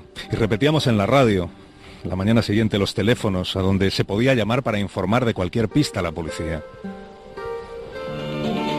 A petición del juez García Castellón, que difundía anoche un auto judicial en este sentido, les vamos a ir recordando también esta mañana los datos que se conocen sobre la desaparición de Blanco Garrido y los teléfonos a los que pueden dirigirse todos aquellos que crean haber visto algo. Los vecinos del País Vasco deben marcar el 088, los del resto del Estado el 444-1444, con el prefijo 94 correspondiente a la provincia de Vizcaya. Las pistas localidad aquellas- de la que es las pistas que no llegaron, o al menos las pistas buenas, las que podían conducir a la Guardia Civil hasta ese lugar donde a esas horas Chapote, Amaya, Oker, Chapote y Amaya, la pareja tóxica, ¿se acuerdan? Compañeros de crímenes, compañeros de cama, tenían ya maniatado y escondido a Miguel Ángel. Nunca supimos dónde lo metieron durante aquellas 48 horas, probablemente en alguna nave industrial, en algún agujero de aquellos que tenía ETA en Lasarte y en Mondragón y en Irún sin que nadie, al parecer, se percatara de ello. Todo lo que alcanzamos a saber entonces es que Miguel Ángel se bajó en la estación de Eibar, tres y media de la tarde, camino del trabajo, y que nunca llegó. Me llamó un compañero suyo del, grupo musical. Acto seguido, pues esta persona decidió llamar a su madre y su madre me llamó a mí. Estuve hablando con ella, que se tranquilizase, ella estaba muy, muy preocupada. Luego más tarde me llamó, me llamó su novia, que estaba en la casa ya con la madre. Me llamó, que bueno, que ver dónde estaba, le comentaba que mira, voy a mira por todos los sitios, pero yo no lo encuentro. No ha cogido ningún coche. Me parece muy extraño porque Miguel Ángel era una persona muy responsable y hubiese llamado si hubiese ido a algún sitio. La madre, Chelo, en casa pendiente del teléfono porque el hijo no aparecía. En aquel tiempo el teléfono era el teléfono fijo, naturalmente, no íbamos con el móvil, no tenía móvil, ¿cómo iba a tenerlo Miguel, el padre, el albañil, que al regresar a casa se encontró con los periodistas en la puerta? ¿Es usted familiar de Miguel Ángel? Le preguntaron. ¿Qué ha pasado? Le preguntó él a los periodistas. ¿Es usted familiar de Miguel Ángel? Sí. ¿Qué, qué, qué ha pasado? Pues que luego parece que lo secuestrado. Parece ser que lo han secuestrado. Que lo han secuestrado. ¿Quiere decir alguna cosa?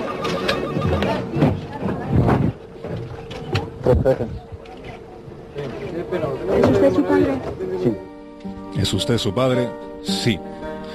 Yo recuerdo todo aquello y seguro que usted también lo recuerda y por eso esta mañana le estoy invitando a que comparta este recorrido por Hermoa y por el presente y por el pasado con nosotros y también a que nos cuente lo que recuerda a usted en las cuentas de Twitter, en el Facebook, en el correo electrónico del programa, porque seguro que usted también recuerda aquellas horas y aquellos días y aquello que pensó o aquello que sintió o aquello que hizo en, en aquel momento. Aquellas concentraciones que de, de inmediato empezaron, luego recordaremos lo que se dijo aquí, en esta calle donde ahora me encuentro.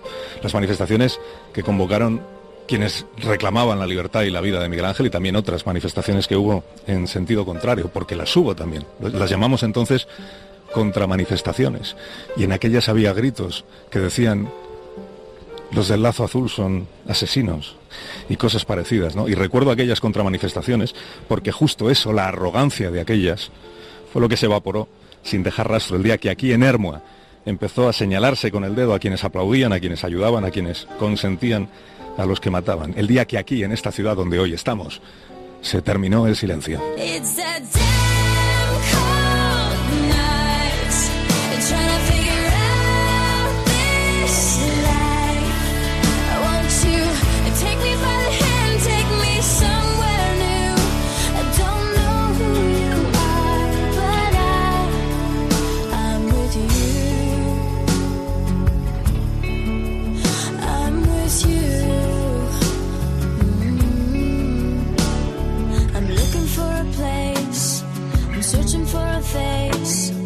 Is anybody here?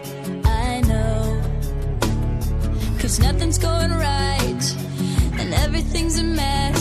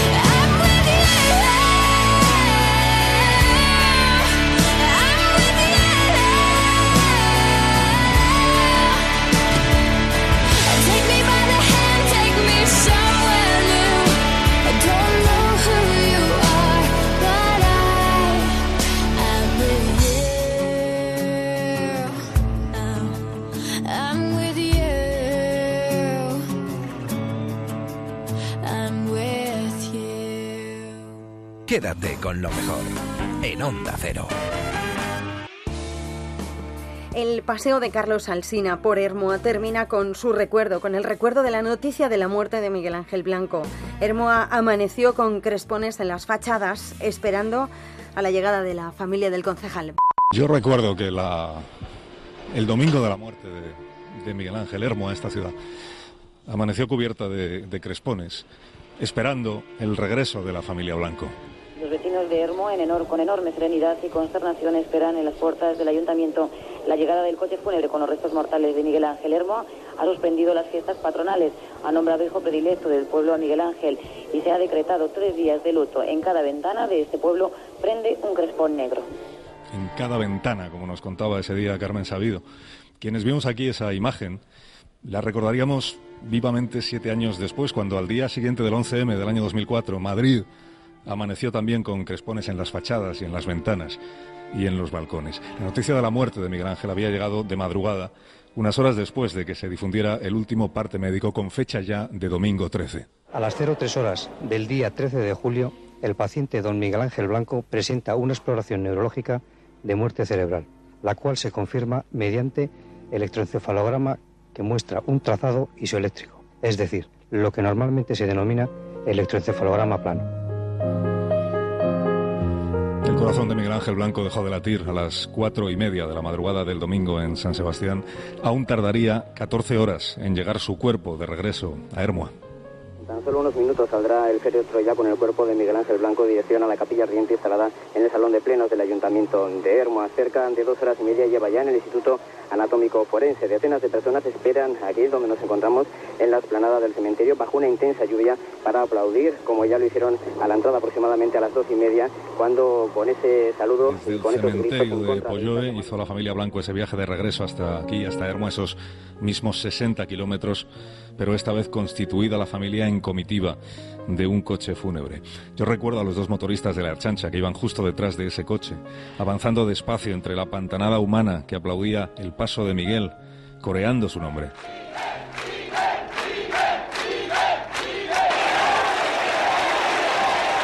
Cuando aquel coche ya no pudo avanzar más, ahogado entre la multitud, el féretro fue sacado y, y portado a pie por el pasillo estrecho que se había habilitado en esta calle con unas vallas.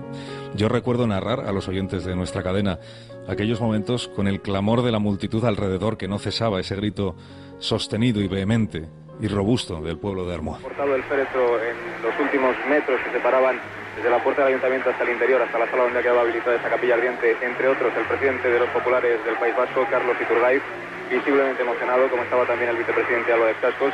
Se han acercado aquí todos los dirigentes políticos de los principales partidos de Euskadi. Hemos podido ver al Lendakari José Antonio Arranza, también a Javier Arzayus, el presidente del PNV, a Ramón Jauregui, el secretario general de los socialistas del País Vasco, a Carlos Garaycoechea. Todos ellos están ahora mismo en la capilla ardiente de Miguel Ángel Blanco en compañía de la familia. El momento más emocionante lo acabamos de vivir en estas puertas del ayuntamiento de Hermoa, cuando se ha asomado a uno de los balcones del ayuntamiento la familia de Miguel Ángel. Se han asomado la hermana Marimar, la novia, que también se llama Marimar, y los padres de Miguel Ángel Blanco, todos ellos con las manos eh, entrelazadas, y en ese momento han empezado a aplaudir estos vecinos, a lanzar estos gritos, que todavía estamos escuchando gritos francamente emocionantes para quienes estamos en, en el mismo centro de esa concentración. A duras penas hemos tenido que abrirnos paso camino de la unidad móvil y hemos podido ir viendo las, las caras de todas esas personas.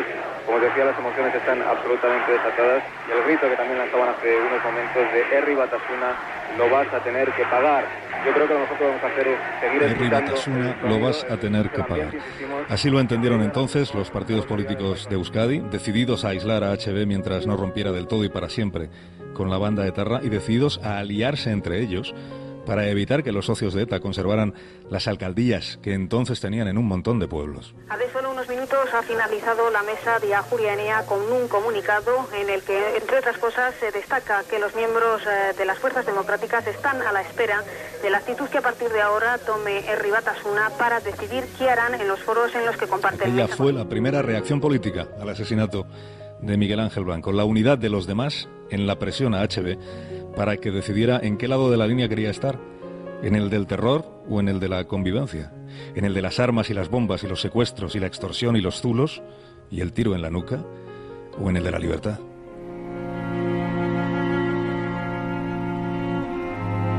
Ese fue el espíritu que prendió en el aire de Hermoa, mientras el féretro de Miguel quedaba expuesto en el salón de plenos del ayuntamiento, y ese fue el espíritu con que se llenó al día siguiente la iglesia de Santiago, punto de partida de aquella procesión imponente que acompañó al vecino asesinado hasta el cementerio. Su dolor, el dolor de la familia Blanco Garrido y su angustia durante estos días es el dolor de nuestra familia y es el dolor que ha sentido unánimemente todos los españoles que amamos y respetamos la vida y la libertad. Un chaval que le hemos visto crecer, que se ha criado con mis hijos sin quitarle la vida así. No hay derecho a esto. Que se marchen de Euskadi estos asesinos y que nos dejen vivir en paz.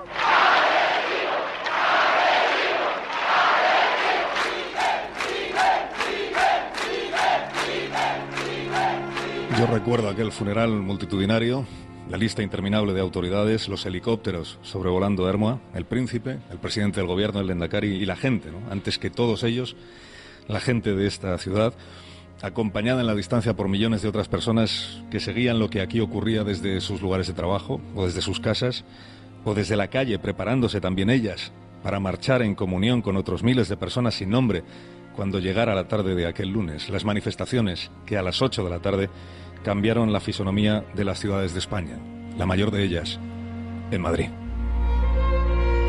La azotea del Ministerio de Educación. Está Elena Gijón. Buenas tardes. Buenas tardes. La calle es del pueblo madrileño. Desde las 7 de la tarde ha sido constante el goteo de gente por la calle Alcalá, por donde va a transcurrir esta manifestación, si es que los miles de personas que aquí esperan lo permiten. Hacia la izquierda, gente. La Puerta del Sol está a rebosar. Hacia la derecha vemos más gente. Una muchedumbre que se agolpa tratando de encontrar un hueco junto a la diosa. En las azoteas, además de Hondo Acero, las fuerzas de seguridad del Estado cuidando de que todo transcurra con normalidad. Nos encontramos ahora mismo enfrente de la calle Y es un auténtico río de gente el que baja. Me ha costado cruzar desde donde está situada la unidad móvil, eh, cerca de la calle Arenal, hasta la otra punta de la Puerta del Sol. Casi 20 minutos. Gente de todas las edades, niños pequeños con lazos negros, con quepores negros, eh, gente mayor, gente que ha venido de fuera de Madrid. Es impresionante la cantidad de gente que ahora mismo abarrota la Puerta del Sol y como podéis escuchar, las palmas son la mejor muestra de ese eh, clamor popular en contra de la muerte de Miguel Ángel. Y con la palabra, pero también con la ley. Con la paz y con la palabra, a por ellos.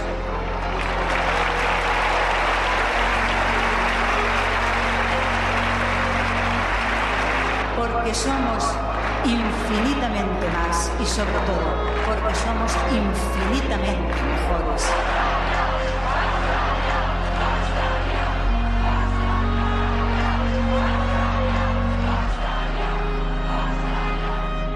El pueblo vasco el que se ha arrancado el esparadrapo de la boca y ha hablado muy alto, muy claro, muy firme y con una sola voz. Hasta aquí hemos llegado, han dicho.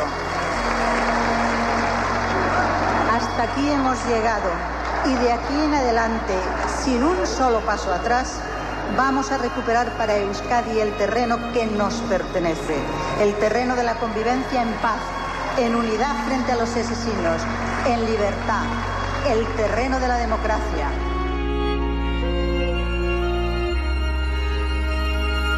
Un busto de Miguel Ángel recuerda aquí aquellos días y una escultura de Agustín Ibarrola rinde homenaje en el Parque de San Pelayo a las víctimas del terrorismo. Yo recuerdo que Consuelo, la madre de Miguel, llegó a decir en los días siguientes, desbordada por todo lo que le había sucedido a su familia, que si la muerte de Miguel Ángel servía para que el mal del mundo terminara, bienvenida era. Con dolor de madre lo digo, dijo aquella mujer. Y recuerda a la hermana de, Miguel Ángel poniendo voz a lo que entonces se dio en llamar, y hoy hemos visto que no todo el mundo recuerda con afecto, el espíritu de Hermoa. Somos más, somos mejores, somos más fuertes, ahora y siempre. Jamás hincaremos las rodillas, jamás sellaremos los labios, jamás nos dejaremos amedrantar por la minoría violenta. Frente a ellos oponemos el espíritu de Hermoa, la paz y la palabra.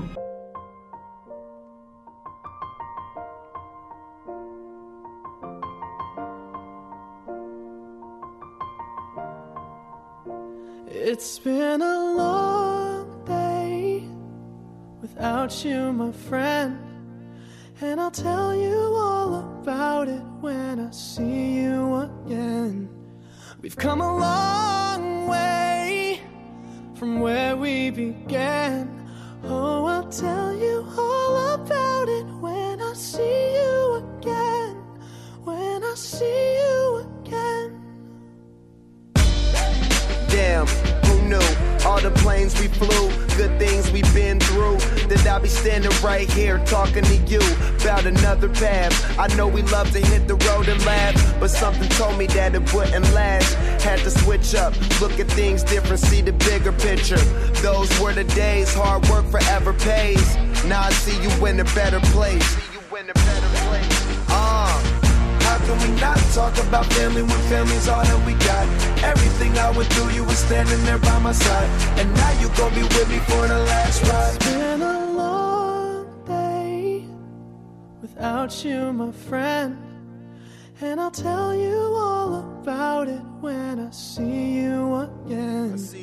We've come a long way, from where we began. Oh, I'll tell you all about it see you again. tell you. When I see you again.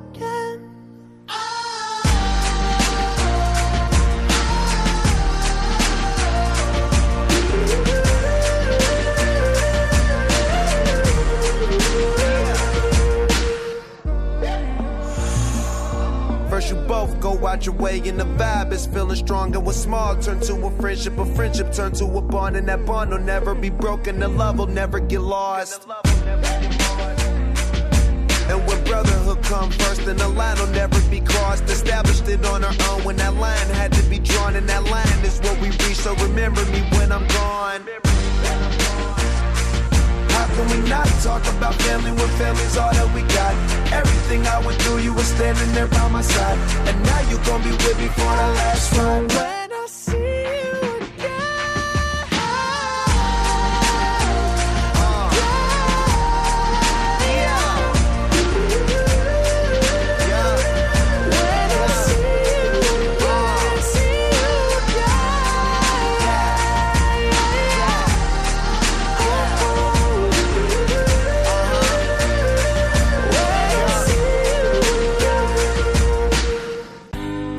Con lo mejor, con Rocío Santos.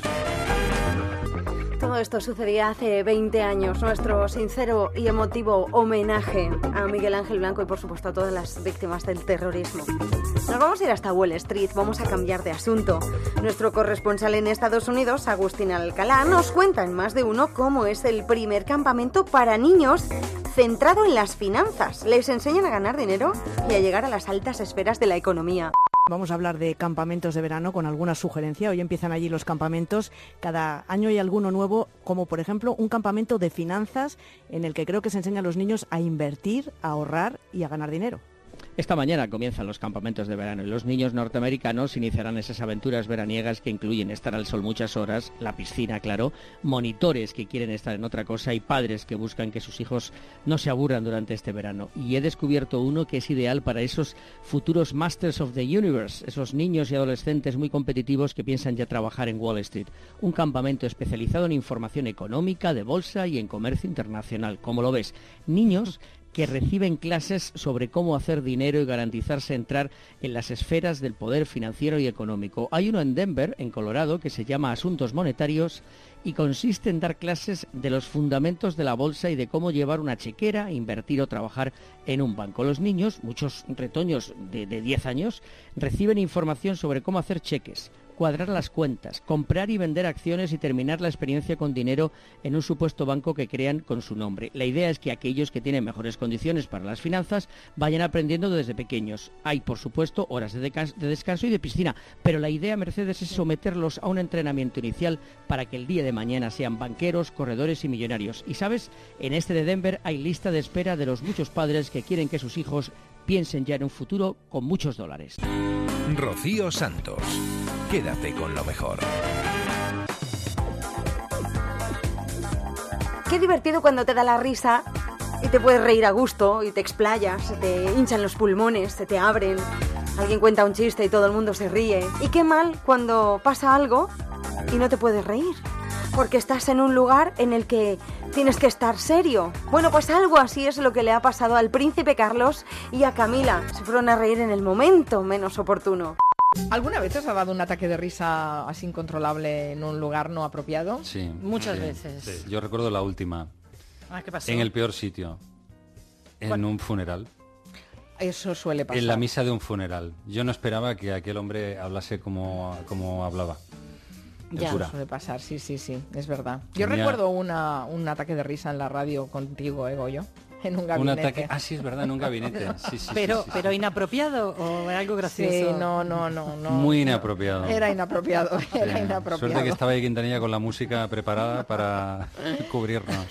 Bueno, no creo que las situaciones fueran tan embarazosas como las que han vivido Carlos de Inglaterra y Camila en Canadá, que ha sido un compromiso protocolario incluso. Y han quedado regulín tirando a mal, ¿eh? Durante este acto, que formaba parte de una visita de Estado a Canadá, les ofrecieron una actuación tradicional de los nativos inuit, en unos cantos interpretados por dos mujeres que se llaman eh, Katajait, estos cantos, y ellos, realmente los cantos son sorprendentes, pero uno espera que sepan más o menos lo que van a ver, lo que van a oír y estén eh, preparados para mm, aguantar el tirón, pero no lo estuvieron. Sobre todo Camila. Suenan así las eh, nativas inuit que cantaron.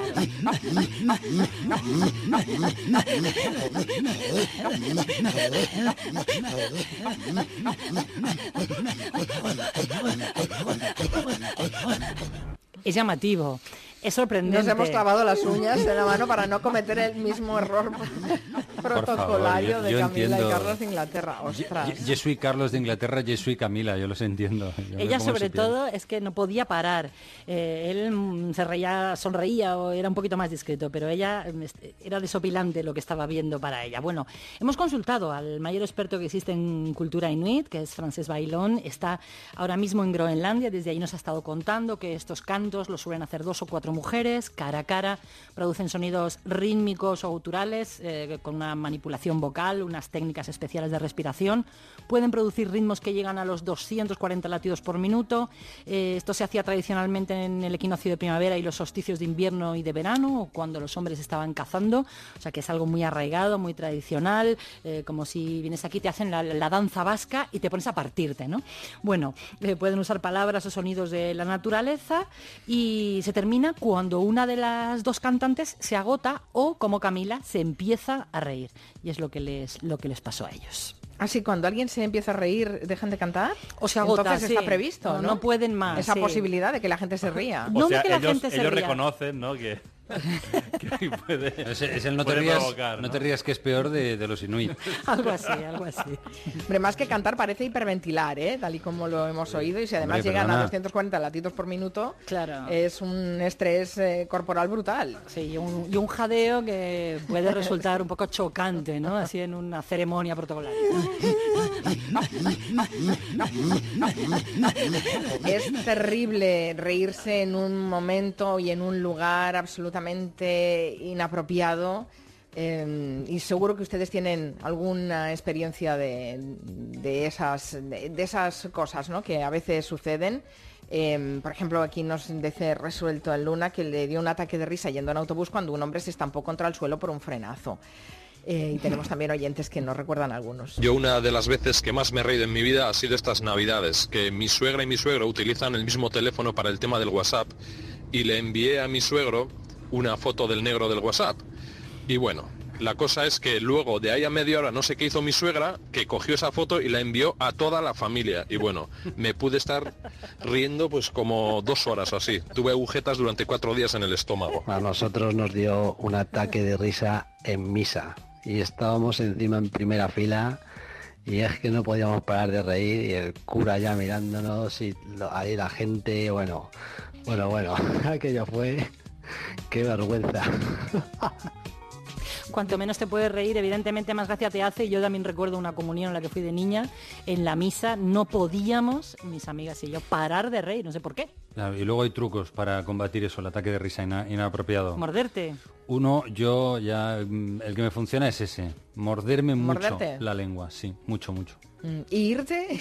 No, no, Huir ya ver, de la que- queda un poquito mal, que te vayas en mitad de una misa y tal, cuando no toca, mm, como que no. Dice Pablo, ¿cómo que no queréis que se rían? Si de golpe medio taller se ha girado a mirar qué tenía puesto en la radio cuando ha oído a los pobres inuits cantando.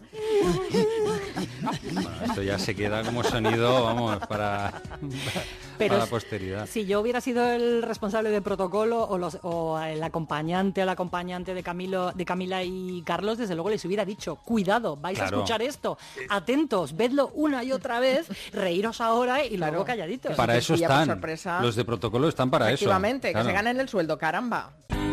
Quédate con lo mejor en Onda Cero. Esta semana repasamos de la mano de Nacho Arias en No Sonoras, en Radio Propaganda, los anuncios de higiene íntima femenina. La joya de la corona de la publicidad. ¿Qué digo la joya? Son el triángulo de las Bermudas del advertising. Pero no te lo voy a decir yo. Te lo van a te lo voy a cantar. Bueno, yo no. Señor doctor, señor doctor, me pica mucho el mejillón. Madre mía. Mírenmelo, porque me pica, diga- Pues sí, son esas cosas que comienzan a una edad temprana y que se sufrían en silencio hasta que llegó esta maravilla de anuncio. Mamá, tú a mi edad tenías picores, ya sabes. Ahí. Hija, a tu edad y a la mía. Mira.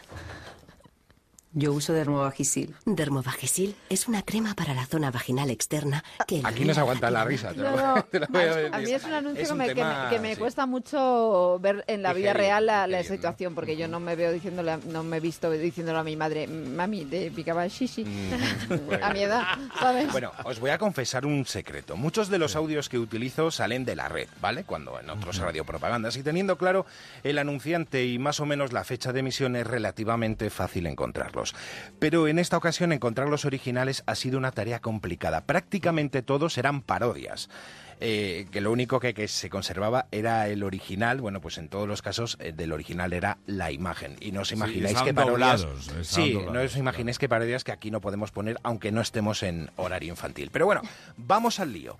Imagino a los creativos pensando en cómo anunciar un gel que sirve para aliviar las molestias, bueno, para aliviar eso. Este mismo anunciante nos dejaba cosas como estas. La sequedad vaginal provoca malestar, irritación y que las relaciones sexuales sean molestas e incluso dolorosas. Por eso presentamos el nuevo Vaginesil. Bueno, hasta aquí todo bien, ¿no? Un anuncio Ah, correcto bien, vamos bien, y que iba bien, al grano del problema, pero... Muy terapéutico, ¿No os terapéutico. parece un poco frío? Yo creo Sí, que...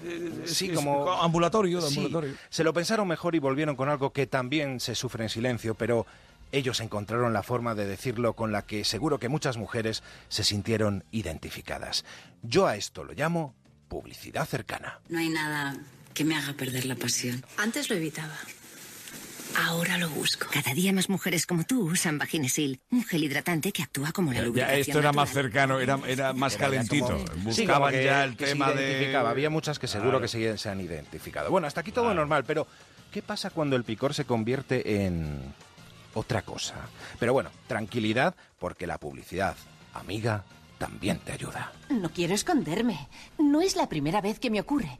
Empieza con un picor molesto aquí. Puede pasar por varias causas como cambios hormonales o uso de antibióticos. La otra vez el médico me dijo que tenía candidiasis vaginal. Ginecanestén trata eficazmente las infecciones vaginales producidas por el hongo cándida. Se presenta en un cómodo Bueno, aplicador. vamos a dejar el momento picor y nos centramos en la higiene. Muy molesta la candidiasis. Sí, sí. Amigos. Sí, Sí, sí, sí, sí. Sí, No, no sí, sé, no, no sé. me- yo por reportes y, y por reportes. Te lo ha dicho una amiga.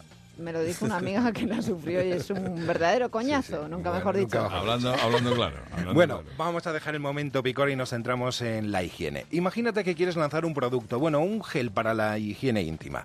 Podría tener muchos nombres, como diría Leonardo Dantes, tiene nombres mil, pero no.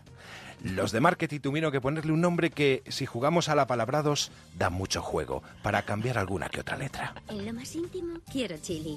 Amo la frescura. También en mi higiene íntima. Chili Gel. El gel de higiene íntima que me da protección y frescura. Y para fuera de casa, Chili Pocket. Toallitas de higiene íntima. Nunca salgo sin ellas. Como veis, hay remedio para todo. Sí, pero Tranquilas, te digo una chicas. cosa, ¿eh? en México, en México, chili, y dice que te va a echar chili en el chichi, ¿esto cómo es? Bueno, tranquilas, chicas, que para nosotros también hay, ¿eh? Sí que tengo que decir que por más que he buscado, no he encontrado ningún producto específico para hombres, para la higiene íntima, pero sí he encontrado otra cosa que Pero, podría... que- perdón, que vas a encontrar si os cuesta usar un bidet. ¿Cómo vas a encontrar productos de.? Venga, perdona. Bueno, eso, que mm, he encontrado otra cosa que podría ayudar, entre comillas, a esa higiene que pasa, eh, por ejemplo, cuando la maleza se descontrola. Hasta para ese tipo de jardinería, también la publicidad nos ayuda. Encargarte del pelo de ahí abajo ciertamente tiene sus beneficios. Puedes decir que cuando no hay arbustos, el árbol se ve más alto. Antes de que empieces, piensa en las características topográficas únicas bajo tu cubierta. Con las herramientas adecuadas como una Gillette Mac 3 y un poco de sentido común, evitarás poner tu equipo en riesgo. Recorta un poco y cubre con un poco de gel para afeitar. Asegúrate de usar una navaja nueva. Ahí lo tienes. Cortar los arbustos para que el árbol Sí, se vea es una compartida como que no, no lo veo, no lo veo yo. Bueno, y creo que este es el momento para poner el broche de oro a la sección de hoy y recordar un clásico que ya hemos puesto aquí, pero que merece la pena volver a escuchar. ¿Os acordáis de las joyas de la corona? Si nunca te has podado tu bosque, te pierdes uno de los mayores placeres de la vida. Es normal que la idea de usar una cuchilla allá abajo te inquiete, pero piensa en las ventajas. Un acabado perfecto, higiene y mayor placer. Además, si la maleza del árbol parece más grande, es más fácil de lo que crees. Si eliges la herramienta adecuada, una afeitadora corporal eléctrica es ideal si quieres rapidez y eficacia. Y lo que es más importante, el protector de piel impide el contacto directo entre las cuchillas y las joyas de la corona. Tranquilo, no te voy a Ah, enseñar. Tranquilidad, tranquilidad. Venga, no te cortes. Sujeta el mástil por la punta y tira para tensar la piel. Será más fácil recortar el vello. Desliza el recortador hacia arriba y hacia abajo por la zona. si bajas hacia las rocas Hay del algo bosque, mejor que ir limpio. Mm, ¿qué, decían, ¿Qué nos decían las madres, no? Lleva, lleva muda limpia por si acaso te pasa algo. y Tú te por si acaso lleva muda limpia. Pues ya no solo la muda, hay que limpiarse más cosas. Quédate con lo mejor, con Rocío Santos. Qué divertido cuando queremos cantar una canción y no nos sabemos la letra, ¿eh? Está en inglés, por ejemplo. No te sabes la letra, what to wear, what to marry, ¿verdad? El invent English, que dice Roberto López Herrero. Oye, que también pasa al revés, ¿eh? Que yo he visto unos vídeos de gente cantando el despacito en inglés. ¿Qué te mondas? Él nos va a contar en su sección de internet cuáles son las mejores canciones en eso, en Invent English. Se llama Abelardo Gutiérrez Alanya. Yo le he pedido a nuestro tenor que se quede para valorarlo. Lo conocen como Tongo. Uy, qué miedo. Es un youtuber peruano y es un pedazo de crack que canta así.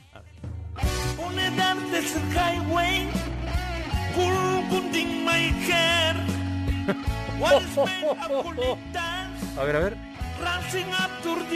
Esto pretende ser Hotel California. es que ha mejorado Hotel California. Sí, claro. Lo ha mejorado. Escucha, a ver. Estilo clásico.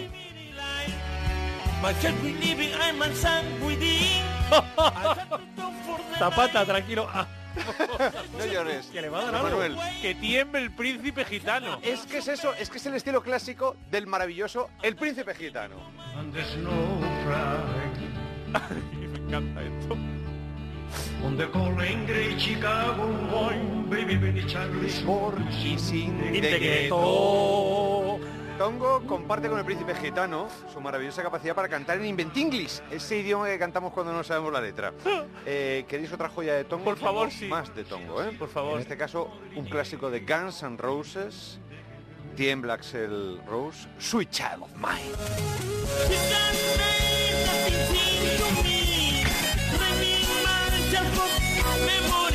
Memories.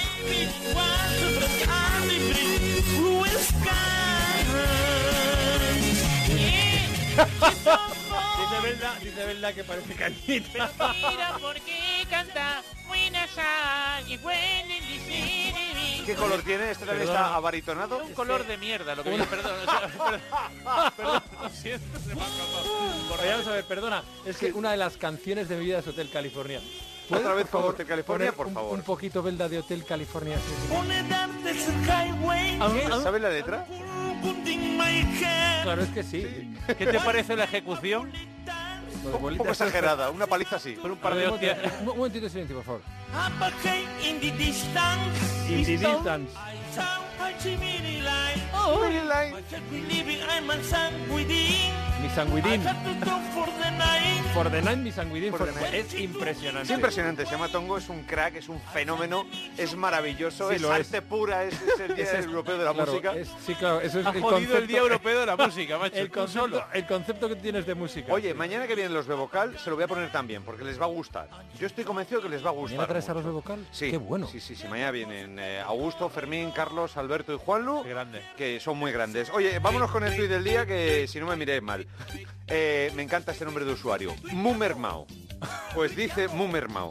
Tu abuela era muy refranero y tú te comunicas casi exclusivamente con memes. Poco hemos avanzado. Y es verdad.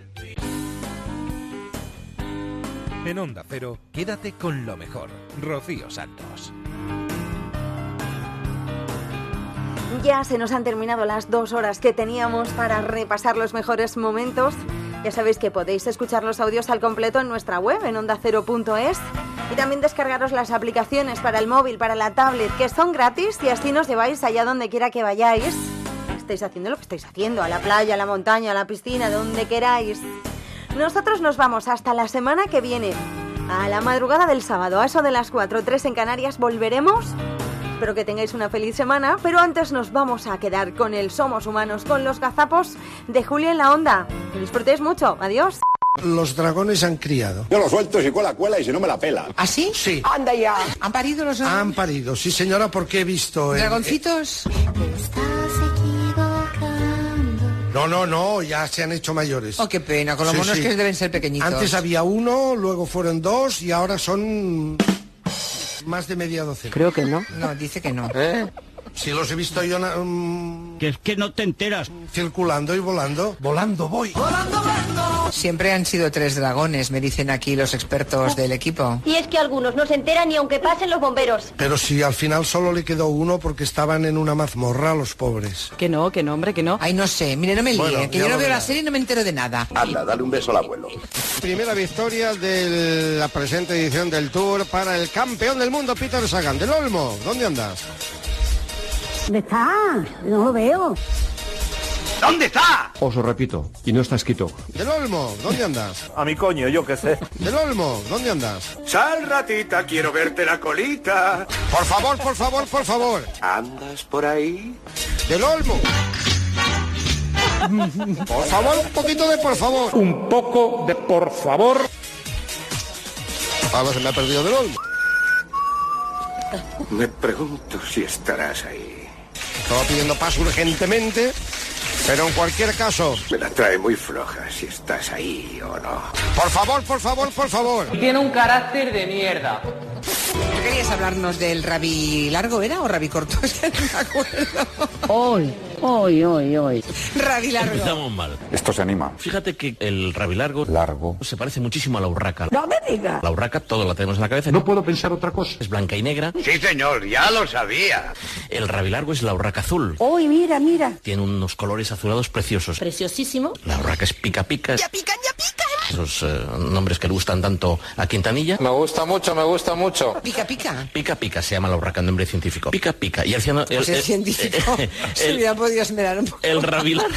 José Luis, José Luis, ¿qué te pasa? El rabilargo se llama ciano pica. Me pica la nariz. Es decir, urraca azul. Pues muy bien. Tiene una formación casi militar. Van grupos de 10, 12, 15. Se coloca uno en lo alto de un enebro, en las agujas altas de un pino, Aquí estamos. y se pone a vigilar. Mientras los otros están ahí comiendo o están eh, a, sus, a sus asuntos. A la que pega un berrido, un- un- un- como este, igual, eso significa a correr. Salgamos por alas. Volando voy. Porque por aquí viene alguien. Llámese águila perdicera. Ahora os vais a enterar. Llámese azor. Yo soy el tonto que los presido y los coordina. O llámese lo que sea. Es un córvido. Pues, eh, ¿y la europea?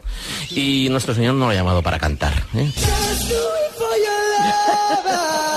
Tiene este, esta- es muy vocinglero. Es, Es, eh, chirría más que canta.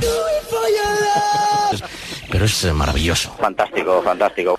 Lorenzo Caprile, muy buenas. Muy buenas. Que, que- que me tienes toda la tarde, Julia, mm, con un sin vivir. Vivo sin vivir en mí. ¿Pero por qué? ¿Por qué? ¿Por qué? Hombre, pues en pleno orgullo y no haces más que hablar del rabilargo. Chúpale, chúpale. Está muy buena. Chúpale. Pues Ya, ya. Locas, locas, locas de verdad, ¿eh? Bueno, yo creo que ha dicho esta No, mañana. eh, yo creo que ha dicho servicios- esta mañana. ¿Me dejas, Noelia? Ha dicho esta, que si no me dejas acabar no tiene ningún sentido que empiece la frase. ¿Pero tú has visto cómo se ha puesto? Pues sí. Me da un miedo espantoso. La niña, que curiosamente la van a llamar Pelaya. ¿Cómo, cómo no? no? ¿Qué me dice? Nunca Sí. la había oído en No, femenino. no, en femenino. ¿Está usted seguro? Pelaya. ¿Ha habido alguna Pelaya en las monarquías, no sé si borbónicas del pasado? Yo creo que no. ¿Ha habido alguna Pelaya? Disculpe, usted está equivocando. Oiga, señor Monegal, Escúcheme atentamente. que la niña no se llama Pelaya, me dice. ¿Cómo que no? No te hagas el chulito. No. Que es que no te enteras. ¿Lo tengo malentendido? Sí, se llama Elaya. Me cago en la madre que me parió. O sea, la, Ya me extrañaba. la P no La va. P no va. Voy a desmayarme. Elaya es un nombre vasco. Ah, entonces sí tiene razón. ¿Qué significa golondrina? Fíjate. Qué bonito, O sea, volverán las oscuras Elayas qué bonito. Irunda, de irunda. tu balcón sus nidos a colgar. Vamos a dejarlo aquí. Los dragones han criado. Por favor, por favor, por favor. Eso significa a correr, porque por aquí viene. Lorenzo Caprile.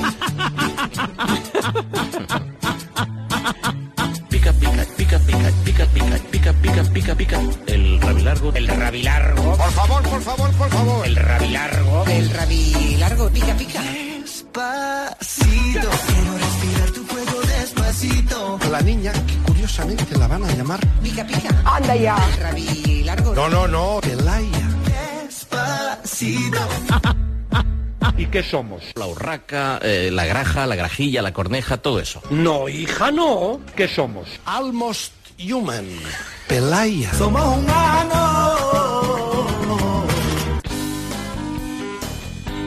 Quédate con lo mejor en Onda Cero.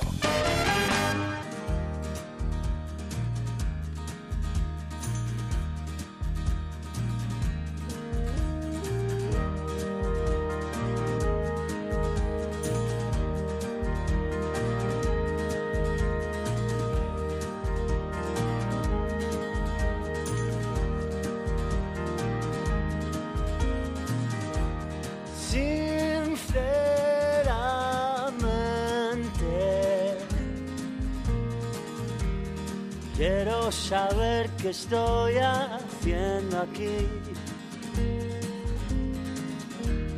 ¿Quién es el hombre en el espejo? No se parece nada a mí. Todos los días vuelvo a la ciudad y no encuentro a nadie. Cada día la misma señal. Tú deberías volver, deberías estar otra vez a mi lado. Yo no debería haberte tratado tan mal. Sabes que pasan los días, pasan los